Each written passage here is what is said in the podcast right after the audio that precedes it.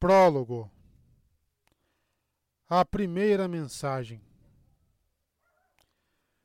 Demandred saiu para as encostas negras de Shayalgul e a passagem, um buraco na trama da realidade, tremeluziu e desapareceu.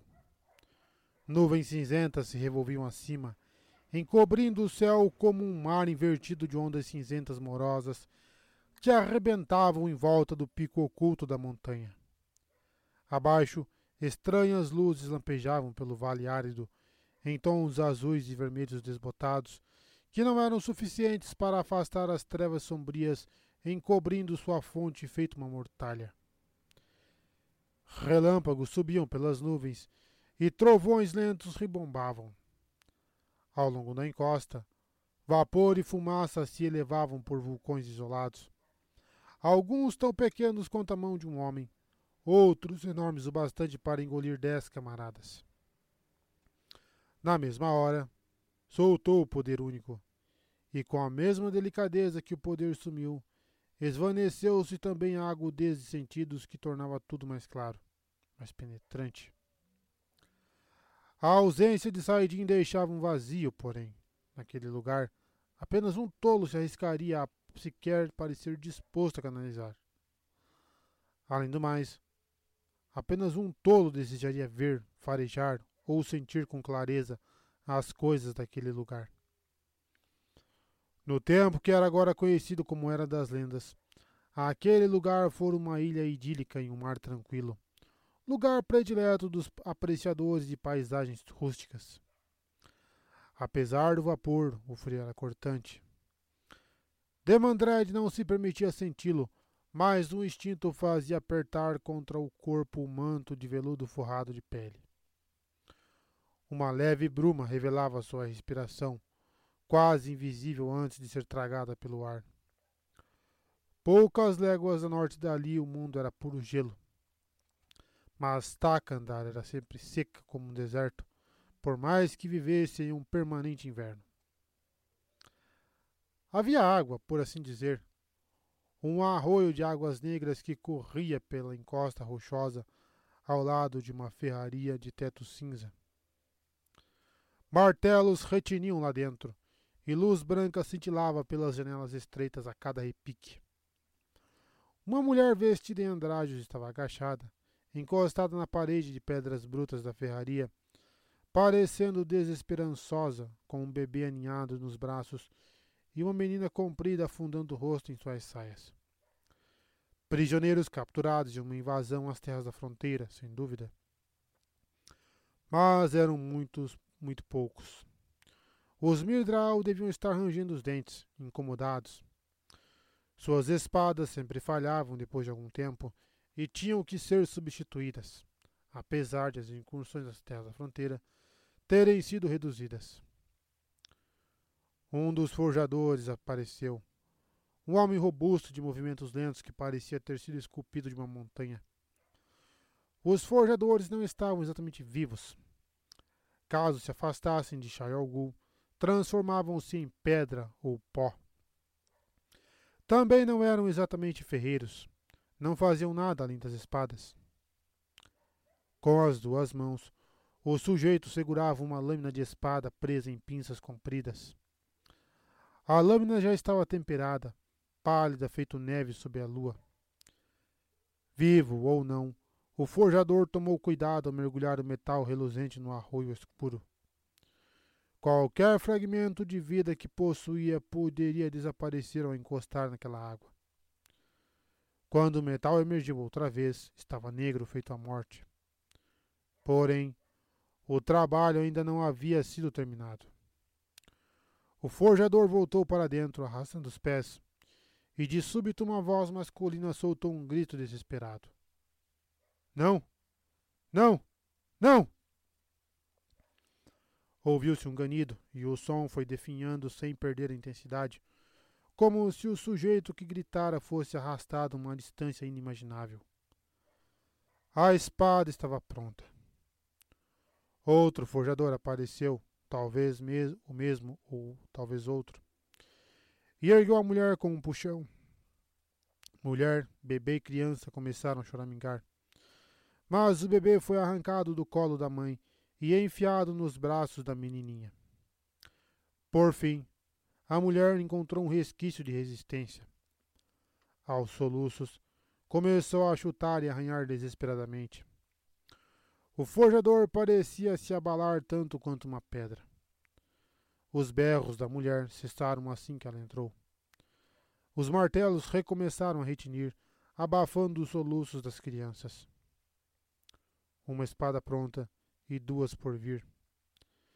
Demandrade nunca tinha visto menos de cinquenta prisioneiros aguardando para entregar as crias ao grande Senhor das Trevas. Os Mirdral deviam estar mesmo rangendo os dentes incomodados. Você está remanchando depois de ser convocado pelo grande senhor? A voz era áspera, feito couro podre. Demandrade virou-se devagar. Como é que um meio-homem se atrevia a dirigir-se a ele naquele tom?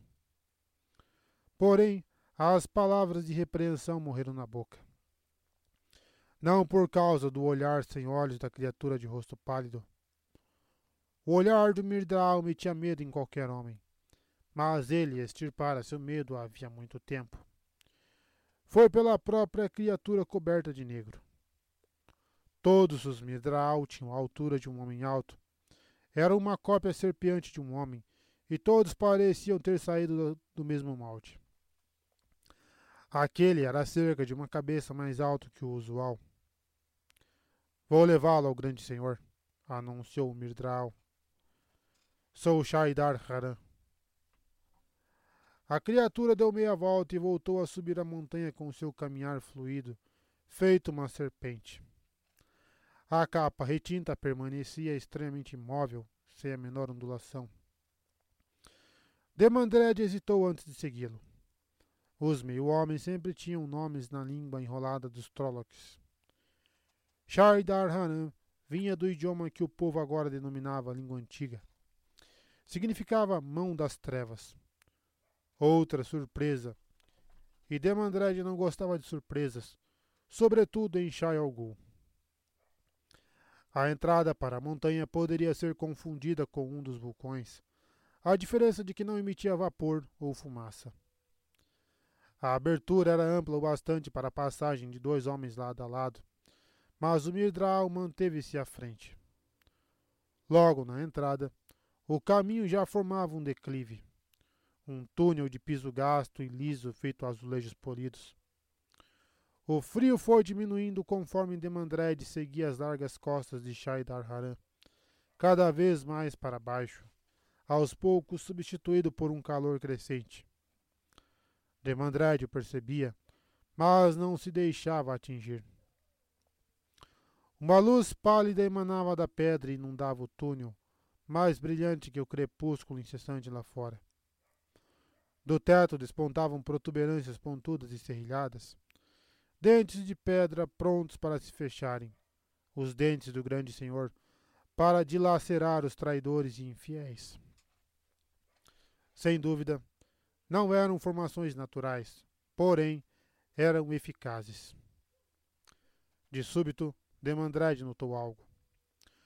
Todas as vezes que percorrer esse trajeto, os aguilhões quase roçavam o topo da cabeça. Daquela vez, havia um espaço de pelo menos duas mãos entre eles e a cabeça do Mirdraal. Aquilo o surpreendeu.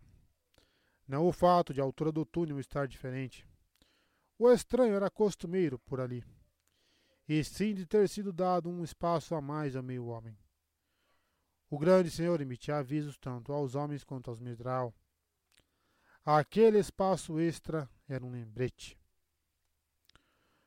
O túnel de repente se abria em uma ampla saliência que dava para um lago de pedras fundidas, vermelhas rajadas de preto, onde chamas da altura de um homem dançavam, se extinguiam e nasciam outra vez. Não havia teto, apenas um buraco imenso se erguendo montanha acima até um céu que não era o céu de Takandar. Aquele céu fazia o de Takandar parecer normal, com as nuvens estranhamente estriadas, correndo feito raios, como se conduzidas pelos piores ventos que o mundo já vira. Os homens chamavam aquele lugar de Poço da Perdição. e poucos tinham noção de como o nome era apropriado. Mesmo depois de tantas visitas, e a primeira foi em um passado de bem mais de três mil anos, Demandred sempre sentia um pavor reverente. Ali conseguia sentir a fenda, o antiquíssimo buraco perfurado na prisão onde o grande senhor jazia desde o momento da criação. Ali, a presença do grande senhor o inundava. Fisicamente, o lugar ficava tão distante da fenda quanto qualquer outro no mundo. Mas ali o padrão parecia mais fino, o que permitia que fosse sentido. Demandred viu-se perto de abrir um sorriso como nunca estivera antes. Como eram tolos os que haviam se oposto ao grande senhor. Sim, a fenda ainda estava bloqueada, mesmo que de forma mais tênue do que quando o grande senhor despertara de seu longo sono e se libertara de sua prisão.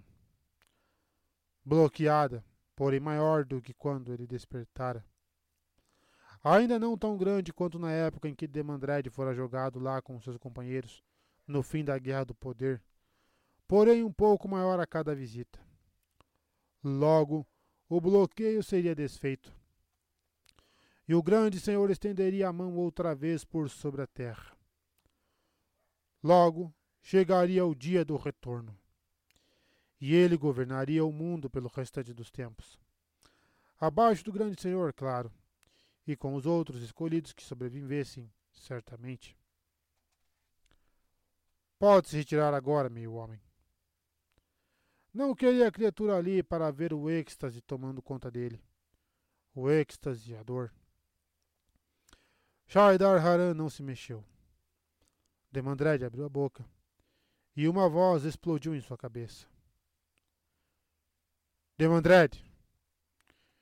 Chamar aquilo de voz era como chamar uma montanha de seixo. Aquilo quase esmagou o interior de seu próprio crânio e ele foi completamente arrebatado. Tombou de joelhos. O Mirdral continuava assistindo, impassível, mas apenas uma parte sua era capaz de notar a criatura, com aquela voz invadindo seu cérebro. Demandred, como vai este mundo? Nunca sabia ao certo quanto o grande senhor sabia do mundo. A ignorância o surpreendia tanto quanto o conhecimento. Porém, não tinha dúvidas a respeito do que o grande senhor queria ouvir. Ravin foi morto, grande senhor. Ontem, sentiu dor. Uma euforia tão forte logo se tornava dor. Seus braços e pernas se contraíram. Estava suando. Lanfir desapareceu sem deixar rastros, assim como Asmodean. E Grindal avisou que Mogdin não foi encontrá-la, como haviam combinado. Também ontem, grande senhor. Não acredito em coincidências. Os escolhidos estão definhando, Demandred. Os fracos sucumbem.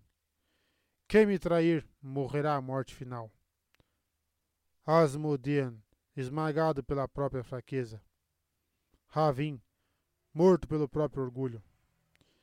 Ele serviu bem, mas nem mesmo eu posso salvá-lo do fogo devastador. Nem mesmo eu posso caminhar fora do tempo. Por um instante, uma ira terrível apossou-se daquela voz assustadora e. Seria frustração? Um instante apenas. Morto por meu antigo inimigo, o que chamam dragão. Você usaria fogo devastador a meu serviço, Demandred? Demandred hesitou. Uma gota de suor deslizou meia polegada por seu rosto. Pareceu ter levado uma hora para escorrer. Durante a Guerra do Poder, ambos os lados passaram um ano usando fogo devastador, até descobrirem as consequências. Sem acordo nem trégua, jamais houvera trégua, muito menos clemência, os dois lados simplesmente pararam. Naquele ano, cidades inteiras pereceram sob o fogo devastador. Centenas de milhares de tramas do padrão foram queimadas.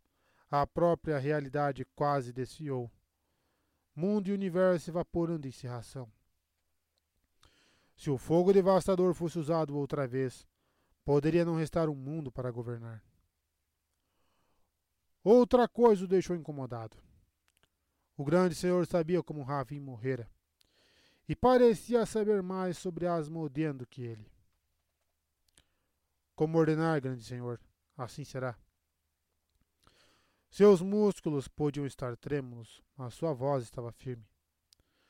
A pedra quente começava a formar bolhas em seus joelhos, mas a carne poderia muito bem ser de outra pessoa. Assim será. Grande senhor, é possível destruir o dragão.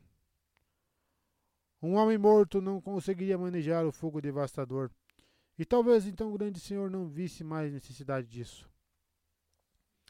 Ele é fraco e ignorante, e sua atenção vive dispersa em dezenas de direções. Ravin era um imbecil vaidoso. Eu. Você seria na Iblis? A língua de Demandred congelou. Na Iblis. Aquele que se postava apenas um degrau abaixo do grande senhor, comandando todos os outros. E cadê o bálsamo? Eu desejo apenas servi-lo, grande senhor, da forma que puder. Naiblis. Então escute e sirva. Ouça quem vai morrer e quem vai viver. Demandred gritou quando a voz o atingiu. Lágrimas de alegria correram por seu rosto. Imóvel, o Mirdraá o observava. Fiquem quietas. Ninaeve sacudiu a longa trança por cima do ombro. Não vai dar certo se vocês ficarem se remexendo feito crianças com coceira. Do outro lado da mesa instável, nenhuma das mulheres parecia muito mais velha do que ela, embora tivessem cerca de vinte anos a mais, e nenhuma estava de fato se remexendo. Mas o calor deixava Ninaeve nervosa. O quartinho sem janelas estava abafado. Ela pingava de suor, enquanto as outras pareciam frescas e secas. Liane, com um vestido domanês de seda azul excessivamente fina, apenas deu de ombros. A mulher alta e de pele acobreada possuía um estoque aparentemente infindável de paciência. Quase sempre. Já Siwan, serena e robusta, quase nunca tinha paciência para oferecer. Siwan grunhiu e ajeitou as saias outra vez, irritada. Em geral usava roupas lisas, porém, esta manhã, vestia um delicado linho amarelo com bordado taireno labiríntico envolvendo o decote que por pouco não era cavado demais.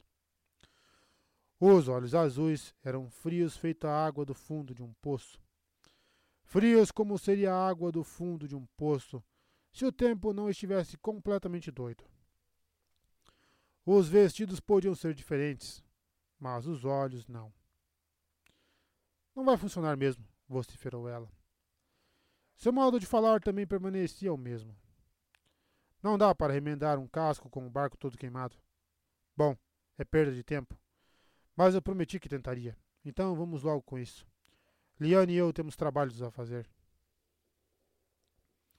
As duas comandavam a rede de olhos e ouvidos para as Aes Sedai ali em Salidar. As agentes que divulgavam os informes e rumores a respeito do que acontecia no mundo. Ninaeve alisou as próprias saias para se acalmar.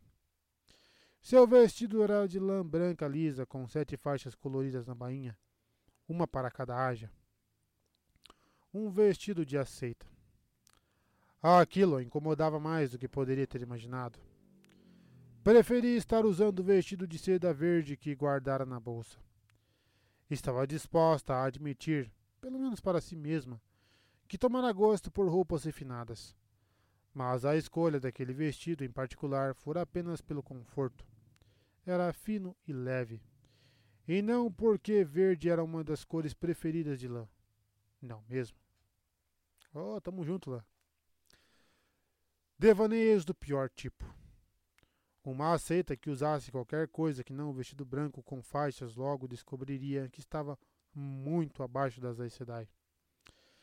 Decidida, afastou todos aqueles pensamentos. Não estava ali para se preocupar com roupinhas frescas. Ele também gostava de azul? Não.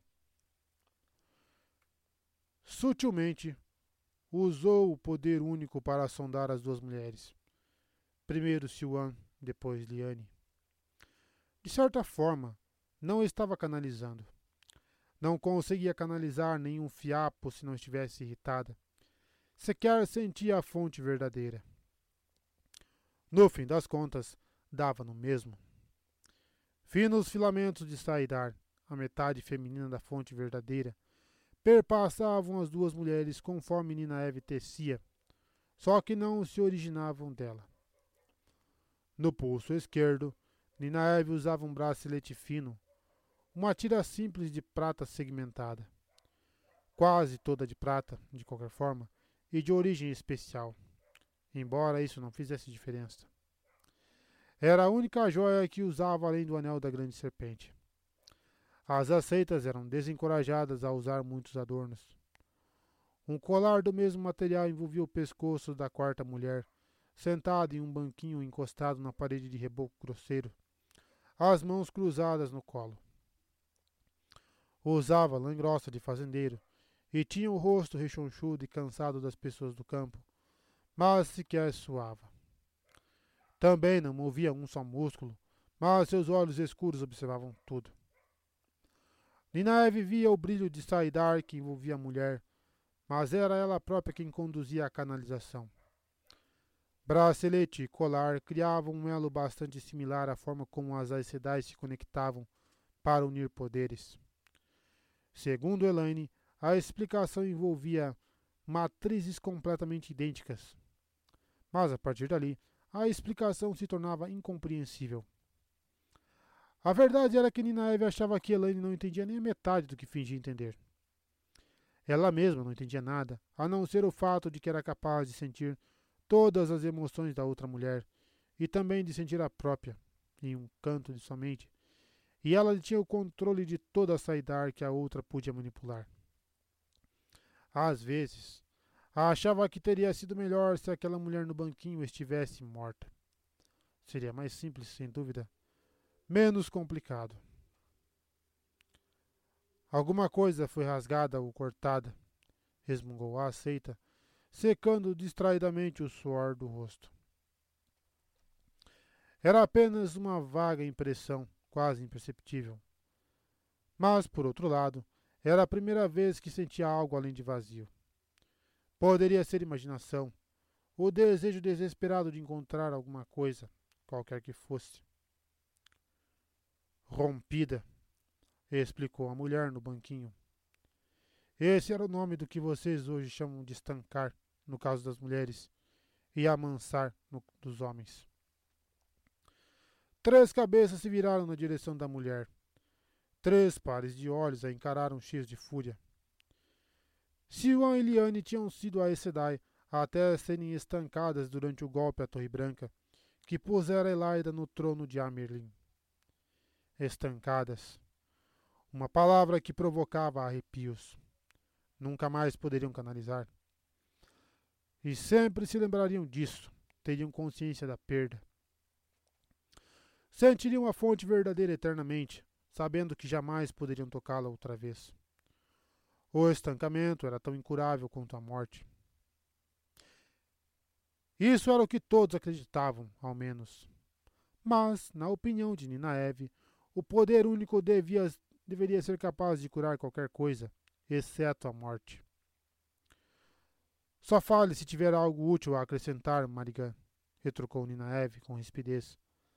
Caso contrário, fique quieta. Marigan encolheu-se outra vez contra a parede, os olhos faiscantes cravados em Nina Eve. Medo e ódio percorreram o bracelete, o que sempre acabava acontecendo. Os prisioneiros quase nunca gostavam de seus captores, nem mesmo, talvez sobretudo, quando sabiam que mereciam ser presos e até mais. O problema era que Marigan também dissera que o rompimento, o estancamento, não podia ser curado. Ora, a mulher enchia a boca para dizer que na era das lendas havia cura para tudo, a não ser para a morte, e que o que hoje a Asa Amarela chamava de cura nada mais era do que o trabalho grosseiro e apressado dos campos de batalha. No entanto, sempre que Ninaev tentava arrancar informações mais específicas, ou até um palpite a respeito de como eram os procedimentos, a mulher não abria a boca. Marigan sabia tanto sobre cura quanto Ninaev sobre o trabalho nas forjas. Os ferreiros enfiavam metal no carvão quente e batiam nele com um martelo. De certo, não era bastante para fazer uma ferradura, nem para curar qualquer coisa além de um hematoma. Remexendo-se na cadeira, Ninaev observou Liane e Siwan. Passara dias assim, examinando-as sempre que conseguia convencê-las a deixar de lado seu outro trabalho, mas até então nada descobrira. De súbito, deu-se conta de que girava o bracelete no pulso. Fosse qual fosse o ganho, odiava permanecer conectada à mulher. A intimidade lhe causava arrepios. Pelo menos posso tentar aprender alguma coisa, pensou. E não pode ser pior do que tudo o que já aconteceu. Tomando cuidado, abriu o bracelete. Era impossível encontrar o fecho sem saber de antemão onde ele ficava, e entregou-o a Siwan. Coloque isso aqui. Perder o acesso ao poder era ruim, mas precisava fazer isso. E perder as ondas de emoção era como tomar um banho. Os olhos de Marigan acompanharam o fino aro de metal, hipnotizados. Por quê? inquiriu Siwan. Você disse que essa coisa só funciona. Anda logo, senhor. Siwan encarou com teimosia. Luz, que mulher obstinada! Antes de fechar o bracelete no próprio pulso. Na mesma hora, foi tomada por uma expressão de espanto. Depois estreitou os olhos para Marigã. Ela odeia a gente, mas disso já sabia. E sente medo. E surpresa. O rosto dela não revela o menor traço, mas a mulher está chocada até as raízes dos cabelos. Acho que não acreditava que eu também pudesse usar isto aqui. Marigan se remexeu, incomodada. Até então, apenas duas pessoas que sabiam a seu respeito podiam usar o bracelete. Quatro teriam mais chances de fazer perguntas. A mulher parecia cooperar, mas quanto estaria escondendo? o máximo possível, e Naive tinha certeza. Siwan balançou a cabeça com um suspiro. E eu não posso. Deveria conseguir tocar a fonte a partir dela, não é mesmo? Pois é, não consigo. Mais fácil um peixe subir em árvores. Foi estancado e ponto final. Como é que se tira essa coisa? A mulher sacudiu o bracelete. Como é que se tira essa porcaria? Com delicadeza, Ninaev deitou a mão sobre a de Siwan, por cima do bracelete. Você não consegue ver? O bracelete não funciona para uma mulher incapaz de canalizar, assim como o colar não funcionaria. Se eu pusesse um dos dois em uma das cozinheiras, ia ser só uma joia bonita. Cozinheira ou não, retrucou Siwan impassível. Eu não consigo canalizar. Fui estancada. Mas existe algo aí para ser curado, insistiu Ninaev. Senão você não receberia a sensação nenhuma vinda do bracelete. Siwan deu um puxão para soltar o braço e estendeu o punho. Tire isso de mim! Ninaev aqueceu, balançando a cabeça. Às vezes Siwan conseguia ser tão cabeçadura quanto qualquer homem. Quando estendeu o bracelete para Liane, Adomanês ergueu o pulso com avidez. A antiga curadora das crônicas fingia aceitar o estancamento tão bem quanto Siwan. Quanto Siwan fingia, mas nem sempre se saía bem nisso. Supostamente, a única forma de sobreviver a um longo tempo após o estancamento era encontrar algo mais para preencher a vida, preencher o vazio deixado pelo poder único. Para Liane e Siwan, esse algo era administrar a rede de agentes e, mais importante, tentar convencer as Aes Sedai em Salidar a apoiar Rand Altor como o dragão renascido, sem deixá-la saber o que estavam fazendo. A questão era se isso bastava.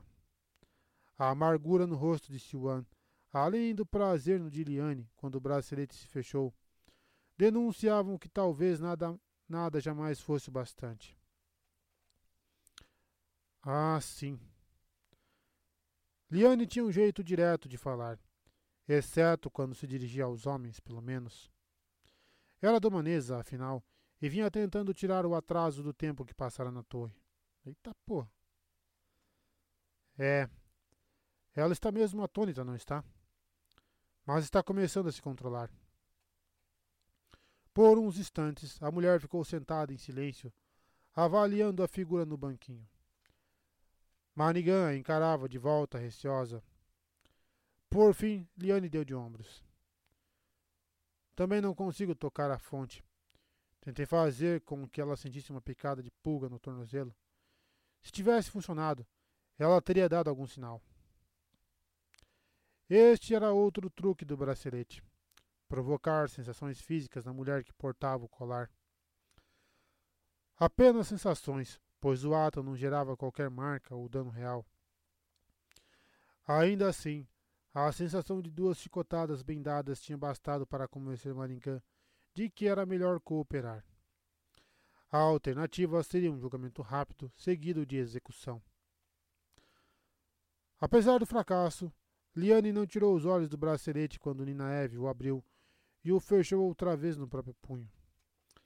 Parecia que ela, ao menos, não desistira completamente de algum dia canalizar outra vez. Recuperar o acesso ao poder parecia maravilhoso. Não tanto quanto abraçar e ser preenchida por Saidar, porém até mesmo tocar a fonte a partir de outra mulher era como duplicar a vida que corria em suas veias. Conter Saidar dentro de si despertava vontade de rir e dançar de pura alegria. Supunha que um dia se acostumaria com isso.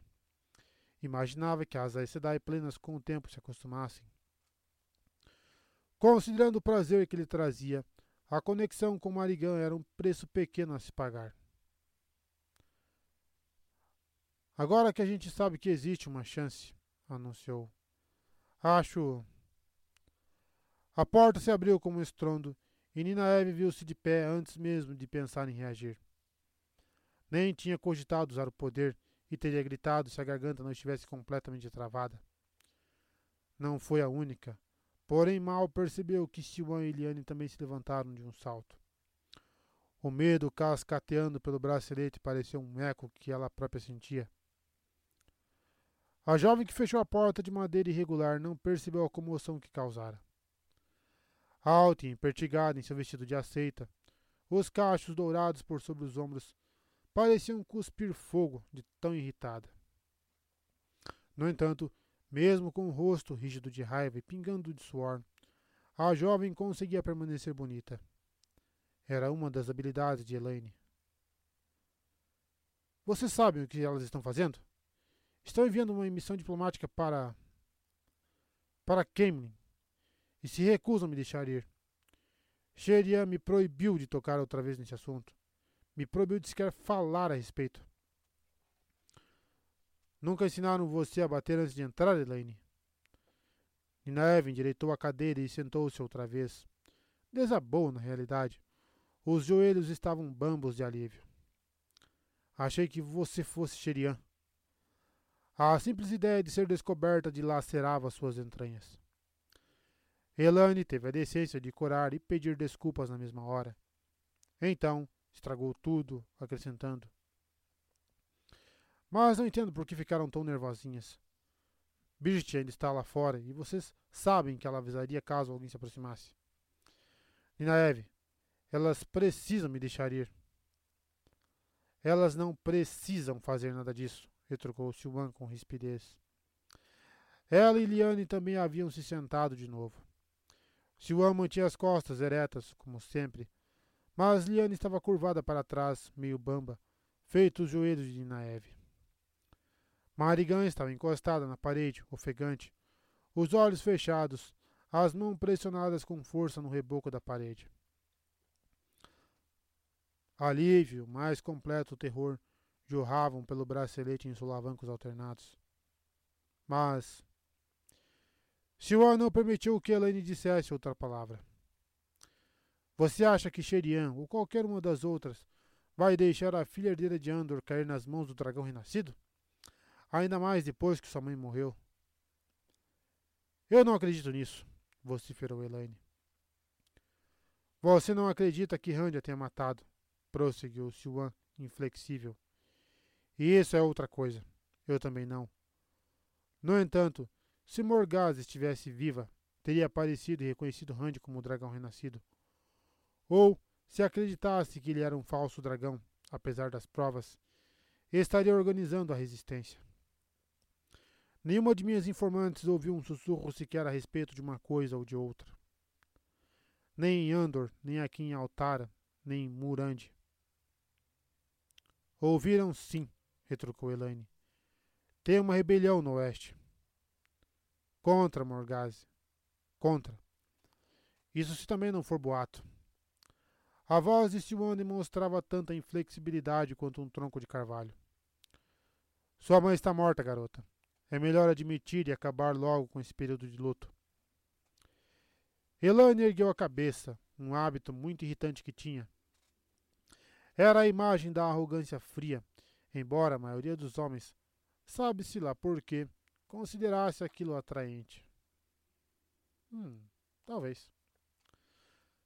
Você reclama o tempo todo sobre como demora para entrar em contato com as suas agentes, declarou a garota muito calma.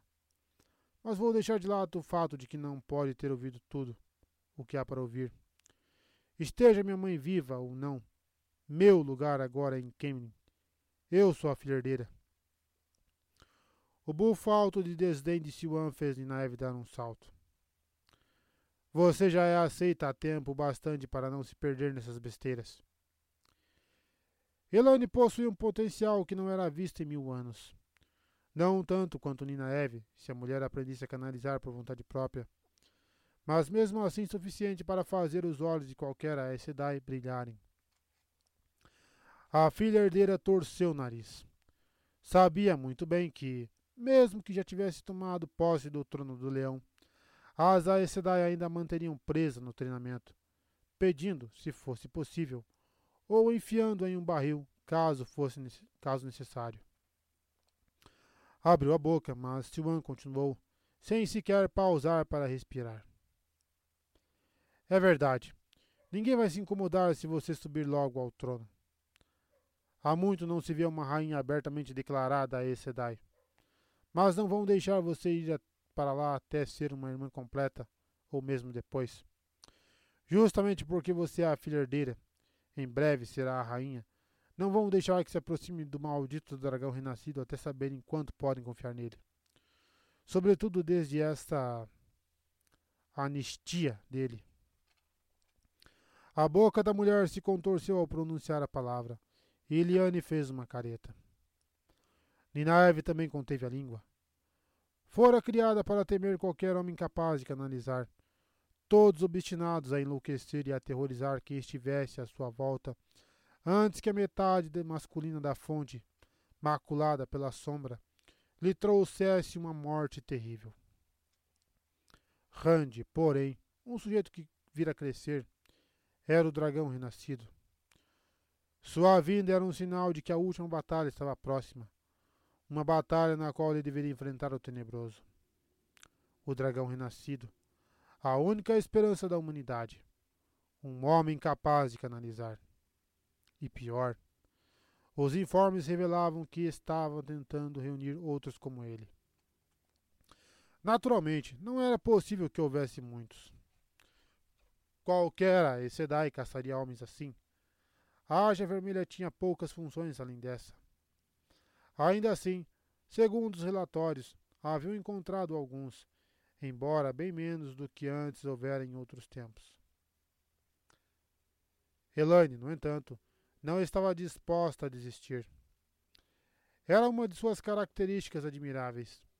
Não desistia nem com a cabeça no cadafalso e o machado já descendo. Permaneceu parada de cabeça erguida, enfrentando o olhar de Siwan, o que Ninaeve já considerava muito difícil. Existem duas razões muito claras pelas quais eu devo ir. Primeiro, seja lá o que tenha acontecido com minha mãe, ela está desaparecida e eu, como filha herdeira, posso acalmar o povo e assegurar que a sucessão continue intacta. Segundo, posso me aproximar de Randy. Ele confia em mim. Eu seria de longe melhor do que qualquer outra escolhida pelo salão. As Aes Sedai e Salidar tinham escolhido seu próprio salão da torre, um novo salão no exílio, por assim dizer. Sua suposta tarefa era considerar a escolha de um novo trono de Amerlin, uma Amerlin legítima para aclamar o título e a torre de volta de Elaida. Mas Ninaeve não vira muito sinal disso. É muita gentileza sua se oferecer para sacrifício, criança, retrucou Liane secamente. A expressão de Elaine não se alterou, mas a jovem rubesceu de fúria. Poucas pessoas fora daquele quarto sabiam, e nenhuma delas era a Sedai. Mas Ninaeve não tinha dúvidas de que a primeira atitude de Elaine em Kemenin seria ficar a sós com Randy e quase matá-los de beijos. Liane continuou. Com sua mãe desaparecida, se Randy Altor tiver você e Kemen, terá Andor. E o salão não permitirá que ele possua Andor por mais do que o necessário, ou qualquer outro lugar, se for possível impedir. Ele carrega Tear e Cair Rien no bolso, e o Zayal também, ao que parece. Se acrescentarmos Andor, Murandi e Altara, desabariam a um espirro dele e com a gente dentro. Hans está ficando cada vez mais poderoso e muito depressa. Pode vir a decidir de que não precisa de nós. Com Moirene morta, não tem mais ninguém perto dele em quem possamos confiar. Nineve estremeceu. Moirene fora a Sedai que a tirara de dois rios com Rand e mudara a vida deles a dela e a de Randy, Egwene, Matt e Perrin.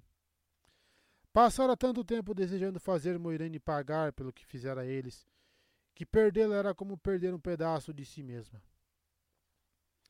Mas a Aes Sedai morrera em Cair Rien e levara Lanfir consigo. Estava rapidamente se tornando uma lenda entre as Sedai, a única da torre a ter matado não apenas um, mas dois dos abandonados. A única coisa boa que Ninai via nisso, por mais que se envergonhasse de ver qualquer coisa boa, era que Lan agora estava livre de seu elo de guardião, se pelo menos conseguisse encontrá-lo. E já passara a perna. Siwan prosseguiu, no ponto exato onde Liane parara. Não podemos nos dar ao luxo de deixar o garoto sair navegando sem ninguém para conduzir o timão. Quem é que sabe o que ele pode fazer? Sim, sim, Sei que você fica aflita para defendê-lo, mas não quero nem ouvir. Estou tentando equilibrar um Lúcio vivo no nariz, garota. Não podemos deixar que Randy se fortaleça demais antes de nos aceitar. Mas também não ousamos refreá-lo muito. E estou tentando manter Sherian e as outras convencidas de que devem apoiar Randy, mesmo com metade do salão considerando, com seus botões, que não quer ter nada a ver com ele e a outra metade acreditando de todo o coração que ele deva ser amansado, dragão renascido ou não. Em todo caso, sejam quais forem seus argumentos, sugiro que aceite o que Shirian diz. Você não vai fazer a cabeça de ninguém, e Tiana não tem noviças suficiente para se ocupar por aqui. O rosto de Elaine se contraiu de raiva. Tiana Nozelli, irmã cinza, era mestra das noviças em Saridar. Será que é uma magia negra? Uma aceita precisava sair muito mais da linha do que uma noviça para ser mandada para Tiana. Mas justamente por isso a visita era sempre muito mais dolorosa e vexatória. A cinza podia demonstrar um pouco de bondade para com uma noviça, ainda que não muita, mas sentia que as aceitas já não deviam cair em esparrelas e costumava fazê-las pensar o mesmo muito antes de deixar o pequeno cubículo onde ficava seu gabinete. Ninaeve andara observando Siwan e um pensamento lhe veio à mente. Vocês sabem tudo a respeito dessa missão diplomática, ou seja lá o que isso for, não sabem? Vocês duas sempre têm as ideias alinhadas com Sherian e o círculozinho dela. O salão poderia muito bem ter toda a autoridade até que fosse escolhida uma nova Amerlin. Mas quem de fato controlava tudo era Shirian e o grupinho de Aes Sedai que organizaram as primeiras chegadas em Salidar. Quantas estão sendo enviadas, Siwan? Elaine prendeu a respiração. Estava claro que não havia pensado nisso. Era um sinal de como estava transtornada. Em geral, era ela que notava os detalhes que Ninaeve deixava passar. Siwan não negou a acusação. Desde o estancamento, conseguia mentir feito um mercador de lã, mas, quando decidia ser franca, era franca como um tapa na cara. 9 o bastante para honrar o dragão renascido. Elas disseram, afinal, costumamos mandar três para um rei, mas não o suficiente para intimidá-lo. Isso se ele tiver ficado sábio o suficiente para perceber que deveria, deveria ficar intimidado. É melhor torcer para que sim, retrucou Helene com frieza. Se não nove podem ser oito a mais do que necessário. O número perigoso era treze. Randy era forte, talvez mais do que qualquer homem desde a ruptura. Porém, treze Aes Sedai ligadas eram capazes de dominá-lo, blindá-lo de Saidin e levá-lo prisioneiro. Treze era o número necessário para amansar um homem, embora Ninaeve já começasse a achar que se tratasse mais de costume do que de necessidade. As Aes Sedai faziam muitas coisas apenas por força do hábito. Sion abriu um sorriso longe de parecer de agrado. Eu fico imaginando. Por que é que ninguém mais pensou nisso? Pense, garota. Sherian pensa, o salão também. A princípio, só uma vai se aproximar dele.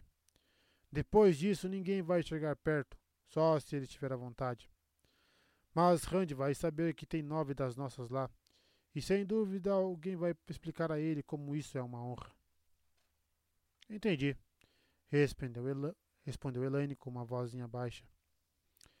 Eu devia ter imaginado que uma de vocês pensaria nisso. Desculpe. Era outra de suas qualidades. Podia ser teimosa, feito uma mula vesga, mas, quando concluía que estava errada, admitia, tão mansa quanto uma camponesa. Muito raro para uma nobre. Mim também vai, completou Liane. Os talentos dela podem ser úteis para Randy. As irmãs não saberão disso, é claro. Ela consegue guardar segredos. Como se essa fosse a parte importante. Entendi, repetiu Elaine, desta vez de maneira inexpressiva. Fez esforço para avivar o tom, mas foi um fracasso. Bom, estou vendo que estão ocupadas com. com Marigã. Não quis incomodar. Por favor, não me deixem interrompê-las. Antes que Ninaeve pudesse abrir a boca, a filha herdeira se retirou e bateu a porta, cheia de raiva. Ninaeve virou-se para Liane. Pensei que Siwan fosse a malvada das duas, mas isso foi cruel. Foi Siwan quem respondeu. Sempre há problemas quando duas mulheres amam o mesmo homem, e quando o homem em questão é Randy Altor. Sabe a luz quanta lucidez ele ainda tem, ou em que direção mandarão que ele siga. Se arranhões e puxões de cabelo estiverem por vir, que aconteçam aqui e agora. Sem pensar, a mão de Ninaeve agarrou a trança e deu um puxão por cima do ombro. Eu tenho que. O problema era que havia pouco que pudesse fazer e nada que fizesse muita diferença. Vamos retomar de onde paramos quando Elaine entrou. Mas vou avisando Siwan. Se você fizer outra coisa dessas com ela, ou comigo, pensou, farei você se arrepender por. Onde que penso que estão indo?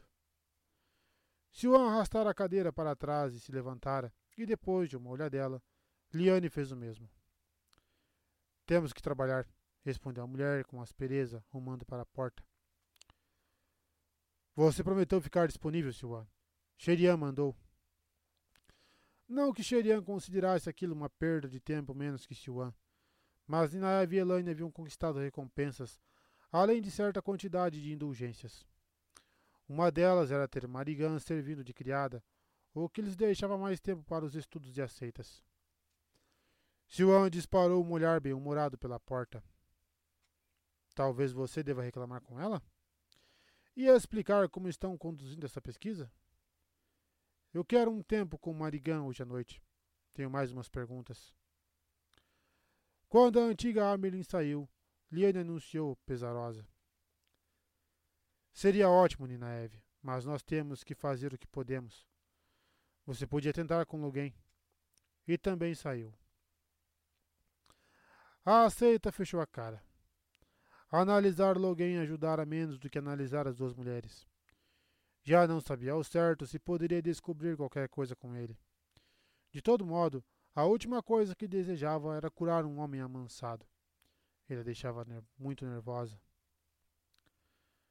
Vocês ficam se mordendo feito ratos presos em uma caixa, comentou Marigan. Diante das evidências, suas chances não são muito boas. Talvez você devesse considerar outras opções. Engula essa sua língua imunda. Nina Eve cravou os olhos na mulher. Engula, que a luz a queime. O medo ainda corria pelo bracelete, porém também algo mais. Algo quase fraco demais para existir. Uma levíssima centelha de esperança, talvez. Que a luz a queime, murmurou. O nome verdadeiro da mulher não era Marigan, e sim Mogdin. Uma abandonada, presa pelo próprio orgulho e arrogância, prisioneira entre as Aes Sedai. Apenas cinco mulheres no mundo sabiam disso, nenhuma delas Aes Sedai, mas manter Mogdin em segredo era a mais pura necessidade. Os crimes dos abandonados a levariam à execução com a mesma certeza de que o sol nasceria. Silvan concordava. Para cada Esselai que preferisse aguardar, se houvesse alguma, dez exigiriam justiça imediata.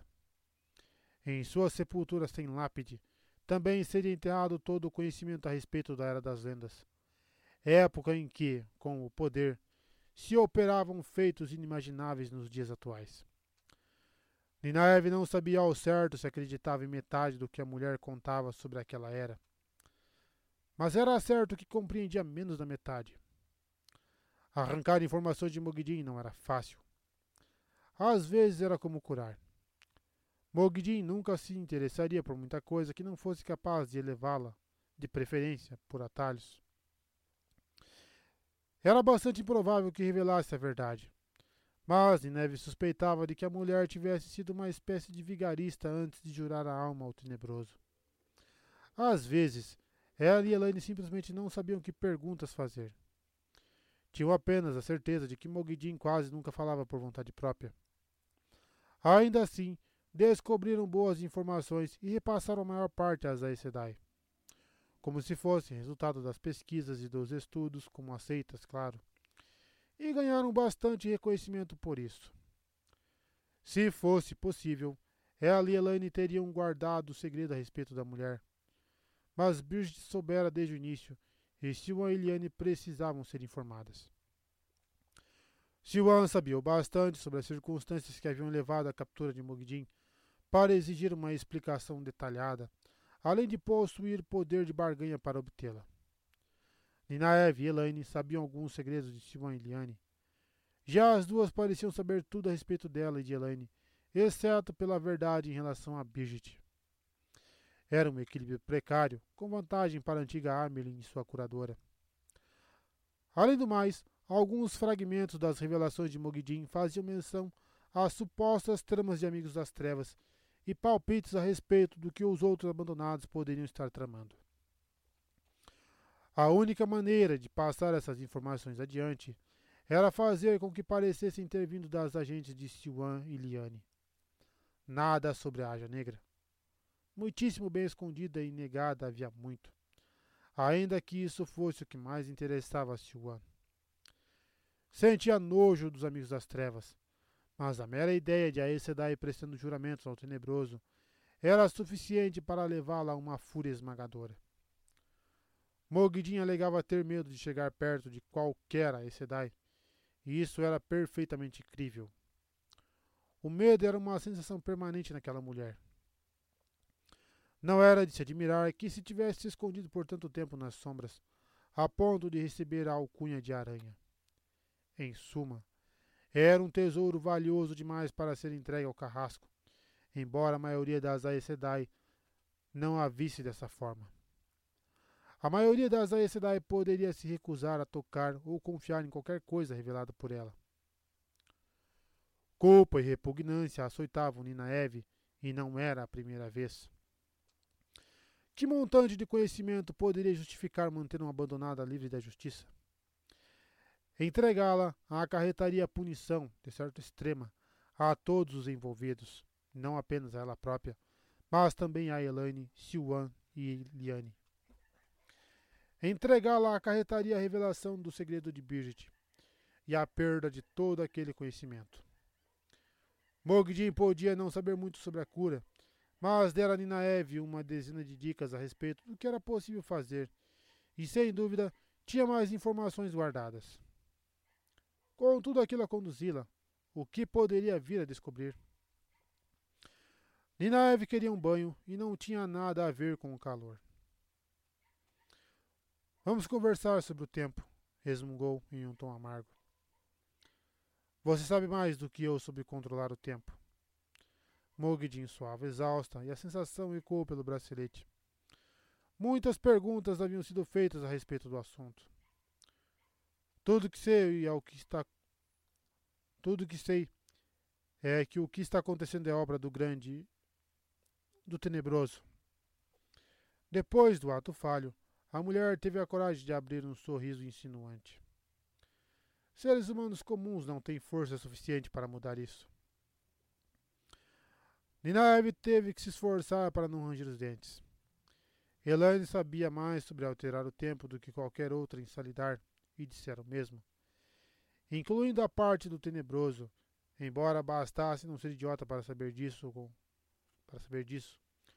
Com o calorão que fazia em uma época em que a neve deveria estar quase chegando, com chuva escassa, e a umidade evaporando. Olha só. Então vamos falar sobre usar tramas diferentes para curar doenças diferentes. A mulher tinha contado que antigamente levava-se mais tempo do que nas curas da atualidade, mas que toda a força provinha do poder, não do paciente ou da mulher que canalizava. E claro que os homens de fato se saíam melhor em determinados tipos de cura, mas Inaeve não acreditaria numa coisa dessas. Você deve ter visto alguém fazer isso, pelo menos uma vez. Pôs-se a escavar em uma busca de pepitas. Alguns conhecimentos valiam muito a pena. Só desejava não ter a sensação de que estava escavando lodo. Elaine não hesitou ao sair, apenas assinou para Birgit e prosseguiu com os cabelos dourados presos em uma trança intrincada que ia até a cintura. Birgit brincava com dois garotinhos enquanto vigiava a viela estreita, o arco apoiado em uma cerca tombada logo ao lado. Ou tentava brincar. Jaril e Sev encaravam uma mulher de estranhas calças amarelas e casaco curto e escuro, mas não exibiam qualquer outra reação. Nunca a exibiam e nunca falavam. Os dois supostamente eram os filhos de Maricã. Birgit estava contente em brincar com eles, mas também um pouco triste. Gostava de crianças, sobretudo de meninos, e sempre se sentia assim quando brincava. Elane sabia disso tão bem quanto sabia de seus próprios sentimentos. Se achasse que Mogdin tinha qualquer coisa a ver com o estado dos dois, mas a mulher alegava que eles já estavam assim quando os apanharam em Gyaldan para o disfarce, órfãos de ruas. E algumas irmãs amarelas disseram que era porque os dois haviam visto muita coisa nos motis em Samara. Helene acreditava, pelo que ela própria presenciara por lá. Segundo as irmãs amarelas, os dois melhorariam com o tempo e carinho. Helene torcia que sim, Torcia para que não estivesse permitindo que a única responsável escapasse da justiça. Não queria pensar em Mogdin, em sua mãe. Não. Definitivamente não queria pensar na mãe. Min e Rand. Tinha de haver algum jeito de lidar com isso. Quase sem ver o assentir de cabeça que Bridget dera em resposta, correu pela viela e emergiu na rua principal de Salidar sob o céu aberto e escaldante do meio-dia. Por anos, Salidar permanecera abandonada, antes que ali começassem a se reunir as Aes Sedai em fuga após o golpe de Elaida. Naquele momento, havia palha fresca do telhado das casas, em que sua maioria exibiam reparos e remendos consideravelmente novos, assim como nas três grandes construções de pedra que antes eram estalagens. Uma, a maior delas, era chamada por alguns de Pequena Torre. Era lá que o salão se reunia. Só haviam consertado o necessário, claro, e muitas janelas exibiam vidraças quebradas ou já não tinham vidro nenhum. Havia questões mais importantes do que recobrir os tijolos de argamassa ou pintar as paredes. As ruas de terra estavam abarrotadas. Não apenas de Aes Sedai, obviamente, mas também de aceitas nos vestidos com listras e noviças apressadas, todas de branco, além de guardiões, magros e corpulentos, movendo-se com a graça mortal de leopardos, de serviçais que acompanhavam as Aes vindas da torre, e de até algumas crianças e soldados. O salão dali se preparava para fazer cumprir as alegações contra Elai da mão armada, caso necessário, tão logo escolhessem o verdadeiro trono de Amerlin. Vindo das forjas distantes nos arredores da aldeia, o clangor distante de martelos entrecortava os murmúrios do povo, anunciando a ferração de cavalos e o concerto de armaduras. Um homem de rosto quadrado e cabelos escuros, bem grisalhos, cavalgava lentamente pela rua, vestindo um casaco meio amarelo e uma placa peitoral já gasta. Abria caminho por entre a multidão, observando os grupos de homens em marcha que levavam nos ombros lanças compridas ou arcos. Garrett Bryan concordara em recrutar e liderar o exército do Salão de Salidar, embora Elaine desejasse saber exatamente como e porquê. Tinha algo a ver com Siwan e Liane, mas não conseguia nem imaginar o que, posto que o sujeito deixava as duas esgotadas, especialmente Siwan, com o cumprimento de algum juramento que Elaine também não sabia bem qual era. Só sabia que Siwan reclamava, amargurada, por ter que manter limpos os, o quarto e as roupas daquele homem antes de cumprir qualquer outra obrigação. Reclamava, mas fazia. O juramento devia ser mesmo poderoso. Os olhos de Brian passaram por Elaine quase sem hesitar. Desde que chegara a Salidar, o homem se comportara de modo educado, sempre frio e distante, embora a conhecesse desde o berço. Até menos de um ano antes, fora capitão-general da guarda da rainha em Andor. Elaine chegou a pensar que ele e sua mãe fossem se casar. Não, não pensaria na mãe. Mim. Precisava encontrar mim para conversar. No entanto, assim que se pôs a andar por entre a multidão pela rua de terra batida, duas Aes Sedai a encontraram. Não havia escolha a não ser parar e lhes dispensar uma mesura enquanto, enquanto o povo passava ao redor. As duas abriram sorrisos enormes. Nenhuma suava uma gota que fosse. Puxando um lencinho da manga para enxugar o rosto, Elane desejou já dominar um pouquinho desse conhecimento em especial das Aes Sedai. Bom dia, Naia Sedai. Janaia Sedai. Bom dia, criança. Tem mais alguma descoberta para nós? Como sempre, Jania Frende falava como se não tivesse tempo para pronunciar as palavras. Você e Ninaeve têm feito um progresso impressionante, ainda mais para duas aceitas. Não sei como Ninaeve consegue, tendo tanta dificuldade com o poder, mas devo dizer que estou muito satisfeita. Ao contrário das, da maioria das irmãs marrons, geralmente absortas em seus livros de estudos, Jania Sedai era bastante asseada. Cada fio de cabelo escuro parecia muito arrumado, emoldurando o rosto etéreo que marcava as Aes Sedai depois de muito tempo manejando o poder. Contudo, a aparência da mulher esguia denunciava sua haja. Usava um vestido de lã cinza pesada. As marrons quase nunca pensavam em roupas como algo além de uma cobertura decente para o corpo. E, mesmo enquanto falava, parecia ter a testa levemente franzida, como se tivesse a mente tomada por qualquer outra coisa. Jania Sedai seria muito bonita sem a testa franzida. Ela continuou. Essa técnica de se enrolar na luz para ficar invisível. Extraordinário. Tenho certeza de que alguém vai encontrar um meio de impedir as ondas para que seja possível caminhar e manter o efeito ao mesmo tempo. E Karen está bastante animada com aquele truquezinho de bisbilhotice da Nina Eve. Muito safado da parte dela, porém útil. Karen está pensando em um jeito de adaptá-lo para conversarmos à distância. Pense só. Falar com alguém a uma milha de distância. Ou duas, ou até. Anaía tocou o braço da mulher e ela parou de falar, olhando sem reação para a outra Sedai. Vocês estão progredindo muito, Elaine, comentou Anaía com a voz calma. A mulher de rosto largo estava sempre calma. A melhor palavra para descrevê-la era maternal, às vezes reconfortante. Embora as feições de Aes Sedai tornassem impossível atribuir-lhe qualquer idade.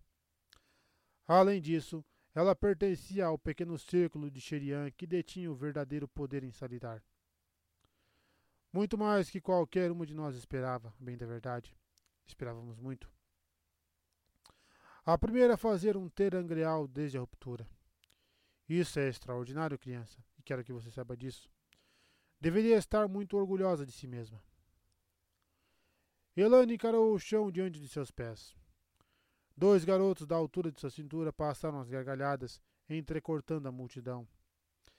Queria que não houvesse ninguém por perto para ouvir aquilo. Não que qualquer transeunte estivesse prestando atenção.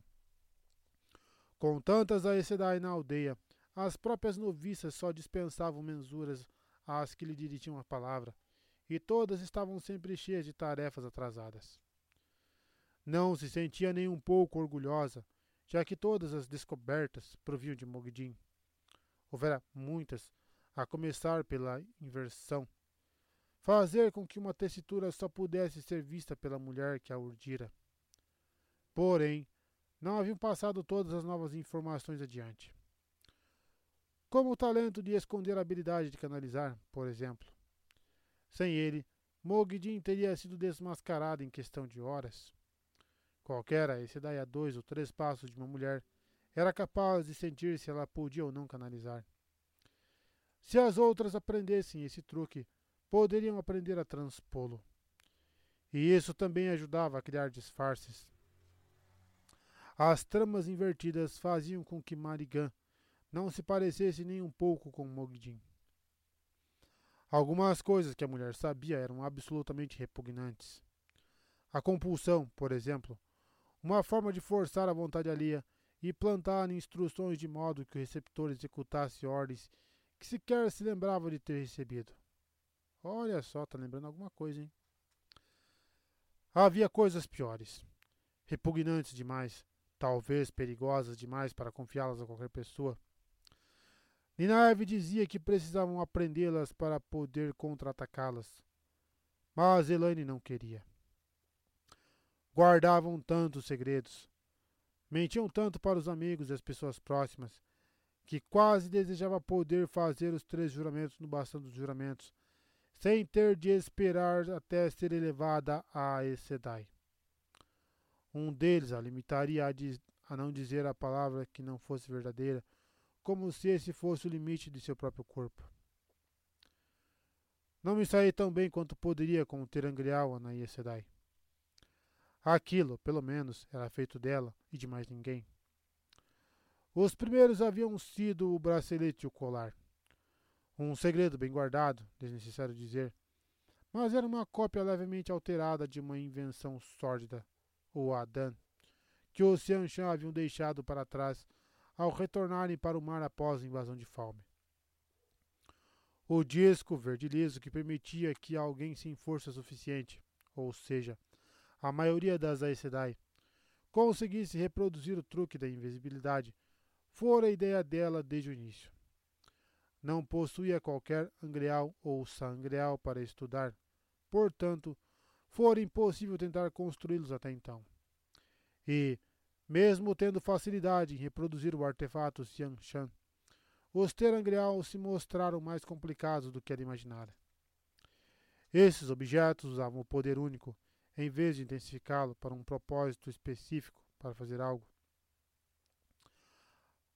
Alguns podiam até ser utilizados por quem fosse incapaz de canalizar, até mesmo por homens.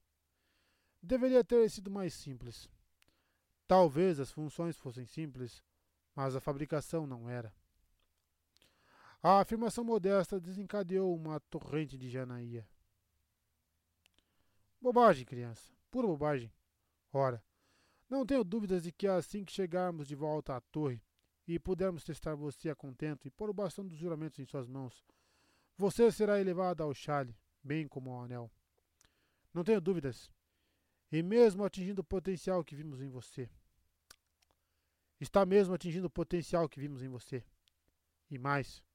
Ninguém poderia imaginar Anaia tocou o braço dela outra vez. Parecia um código entre as duas, pois mais uma vez Jania parou e ficou sem palavras. Não há necessidade de encher tanto assim a cabeça dessa criança, comentou. Elaine, não vou aturar essa sua mania de ficar amoada. Você já deveria ter passado dessa fase há muito tempo. A mãe conseguia ser firme e gentil ao mesmo tempo. Não vou admitir que você faça bico por conta de uns poucos fracassos. Não com um sucesso tão incrível.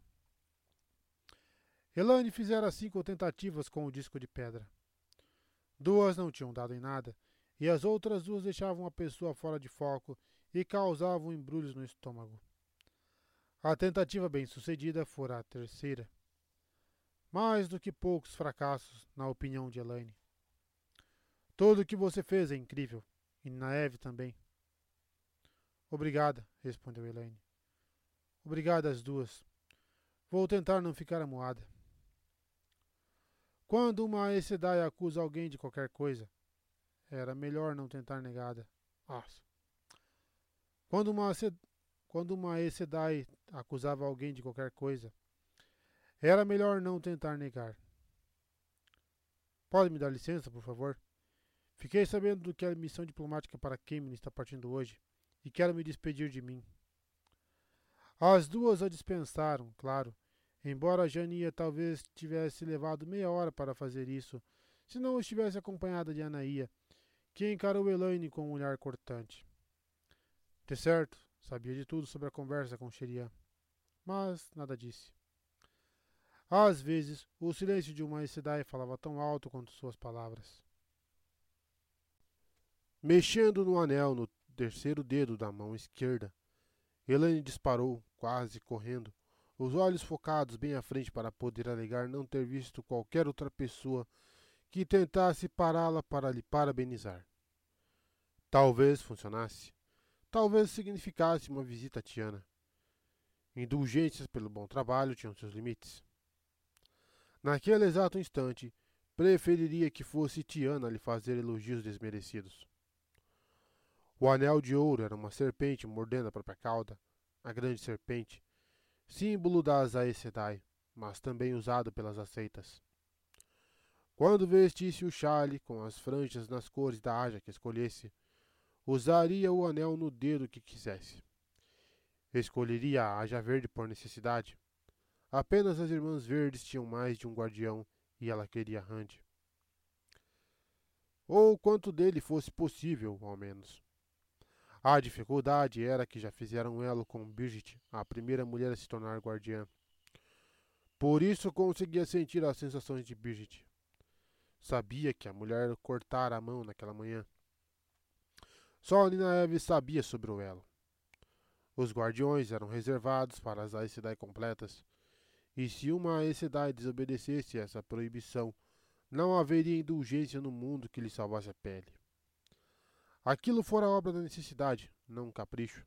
Do contrário, Birgit teria morrido. Mas Elaine não achava que faria diferença. Infringir uma regra com o poder poderia ser fatal para si mesmo e para os outros. Para deixar isso bem claro, as Aes Sedai raramente deixavam alguém escapar ao infringir uma regra, pelo motivo que fosse. Havia tantos subterfúgios ali em Salidar. Não apenas Birgit Mogdin. Um dos juramentos proibia as Aes Sedai de mentir, mas as coisas não ditas não eram necessariamente mentiras. Moiraine aprendera a urdir um manto de invisibilidade, talvez o mesmo que haviam aprendido com Mogdin. Ninaeve vira Moiraine fazer isso uma vez, antes de aprender qualquer coisa sobre o poder. No entanto, ninguém mais em Salidar aprendera, ou admitia ter aprendido, de todo modo. Birgit confirmara o que Elaine começara a suspeitar. A maioria das Aes Sedai, talvez todas, guardava para si pelo menos parte do que aprendia, e a maioria possuía seus truques secretos. Esses truques poderiam ser ensinados às noviças ou às aceitas e tornar-se de conhecimento geral se fossem aprendidos por um número suficiente de Aes Sedai, ou poderiam morrer com quem as descobrira. Por duas ou três vezes, Elaine pensou ter visto um leve brilho nos olhos de uma das mulheres ao demonstrar algo que descobrira. Karena aprendera o truque da bibliotagem com rapidez surpreendente. Mas esse não era bem o tipo de acusação que uma seita podia fazer contra uma Sedai. Esse conhecimento não deixava seus próprios fingimentos mais palatáveis, mas talvez ajudasse um pouco. Isso e também se lembrar da necessidade. Se pelo menos parassem de elogiá-la pelo que não tinha feito. Tinha certeza de onde encontraria mim. O rio Eldar ficava a menos de três milhas a oeste de Salidar, e um pequeno córrego margeava a beirada da aldeia, abrindo caminho pela floresta até o rio. A maioria das árvores que cresceram na cidade havia sido derrubada depois que as Aes Sedai começaram a chegar, mas ainda havia um pequeno trecho na ribanceira atrás de algumas casas, em um pedaço de terra estreito demais para ter qualquer utilidade. Min dizia gostar mais das cidades, porém, ainda assim tinha o costume de se sentar entre essas árvores. Era uma forma de escapar da companhia de Aes Sedai e guardiões por um tempo. E para mim, isto era quase essencial.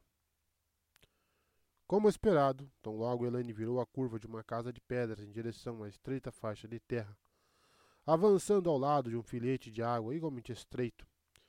Encontrou-me sentada, recostada em uma árvore, observando o pequeno córrego borbulhar por sobre as pedras. Ou o que restava dele. O riacho gotejava por um leito de lama seca com o dobro de sua largura. As árvores daquela área Ainda tinham algumas folhas, mas a maior parte da floresta ao redor começava a desfolhar, até os carvalhos. Um galho seco se partiu sob a sandália de Elaine e Min levantou-se de um salto. Como de costume, usava roupas masculinas, casaco cinza e calças. Mas tinha mandado bordar pequenas flores azuis nas lapelas e nas laterais das calças confortáveis. Por estranho que fosse para alguém que dizia ter sido criada por três tias costureiras, me parecia não saber distinguir as duas pontas de uma agulha.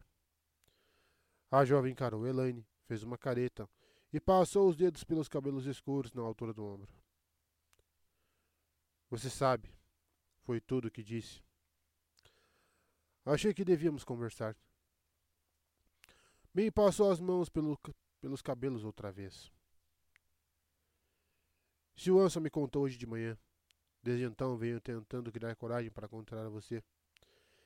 Ela quer que eu espione, Elaine, por causa da missão diplomática. E me deu o nome de pessoas em Kemenin que podem mandar recados de volta para ela. Você não vai, claro, respondeu Elaine, sem o menor tom de pergunta, e me devolveu um olhar de gratidão. Por que estava com medo de vir falar comigo? Nós somos amigas, Min.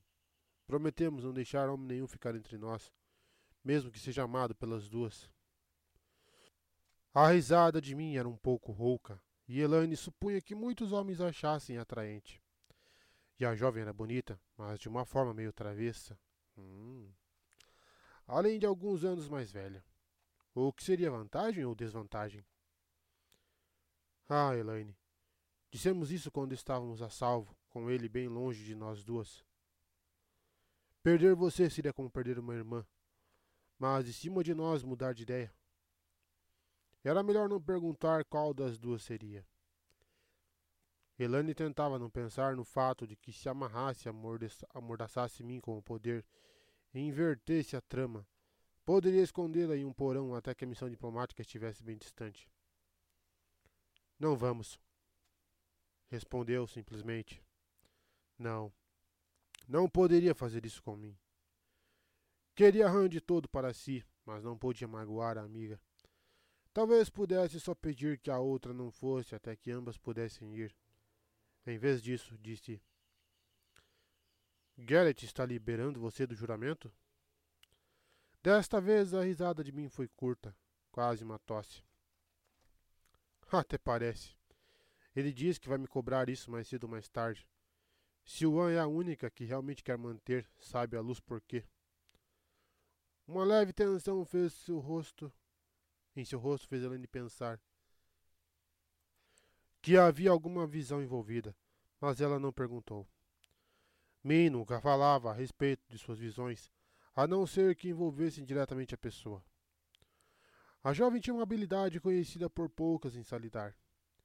Elaine, Nina Eve, Siwan e Liane, só. Birgit não sabia, mas, por outro lado, Min não sabia a respeito de Birgit. Ou Mogdin. Tantos segredos. Mas o de mim era só dela. A jovem às vezes via imagens ou auras ao redor dos outros, e às vezes sabia o que significavam. Quando sabia, estava sempre certa. Por exemplo, se dizia que um homem e uma mulher iriam se casar, então cedo ou tarde eles se casavam, mesmo que os dois claramente se odiassem no momento. Liane chamava isso de ler o padrão, mas não tinha nada a ver com o poder. A maioria das pessoas só exibia imagens de vez em quando, mas a Sedai e Guardiões sempre.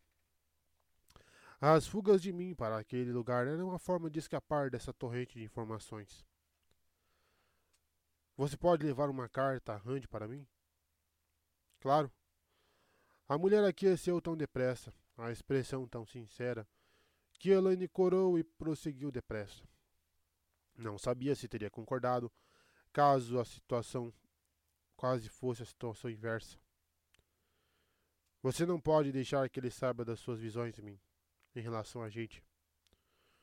Uma coisa que a jovem vira a respeito de Randy era de que era que de três mulheres se apaixonariam perdidamente por ele e se uniriam a ele para sempre, e que uma dessas mulheres seria ela própria. A segunda ficou claro que seria Elaine.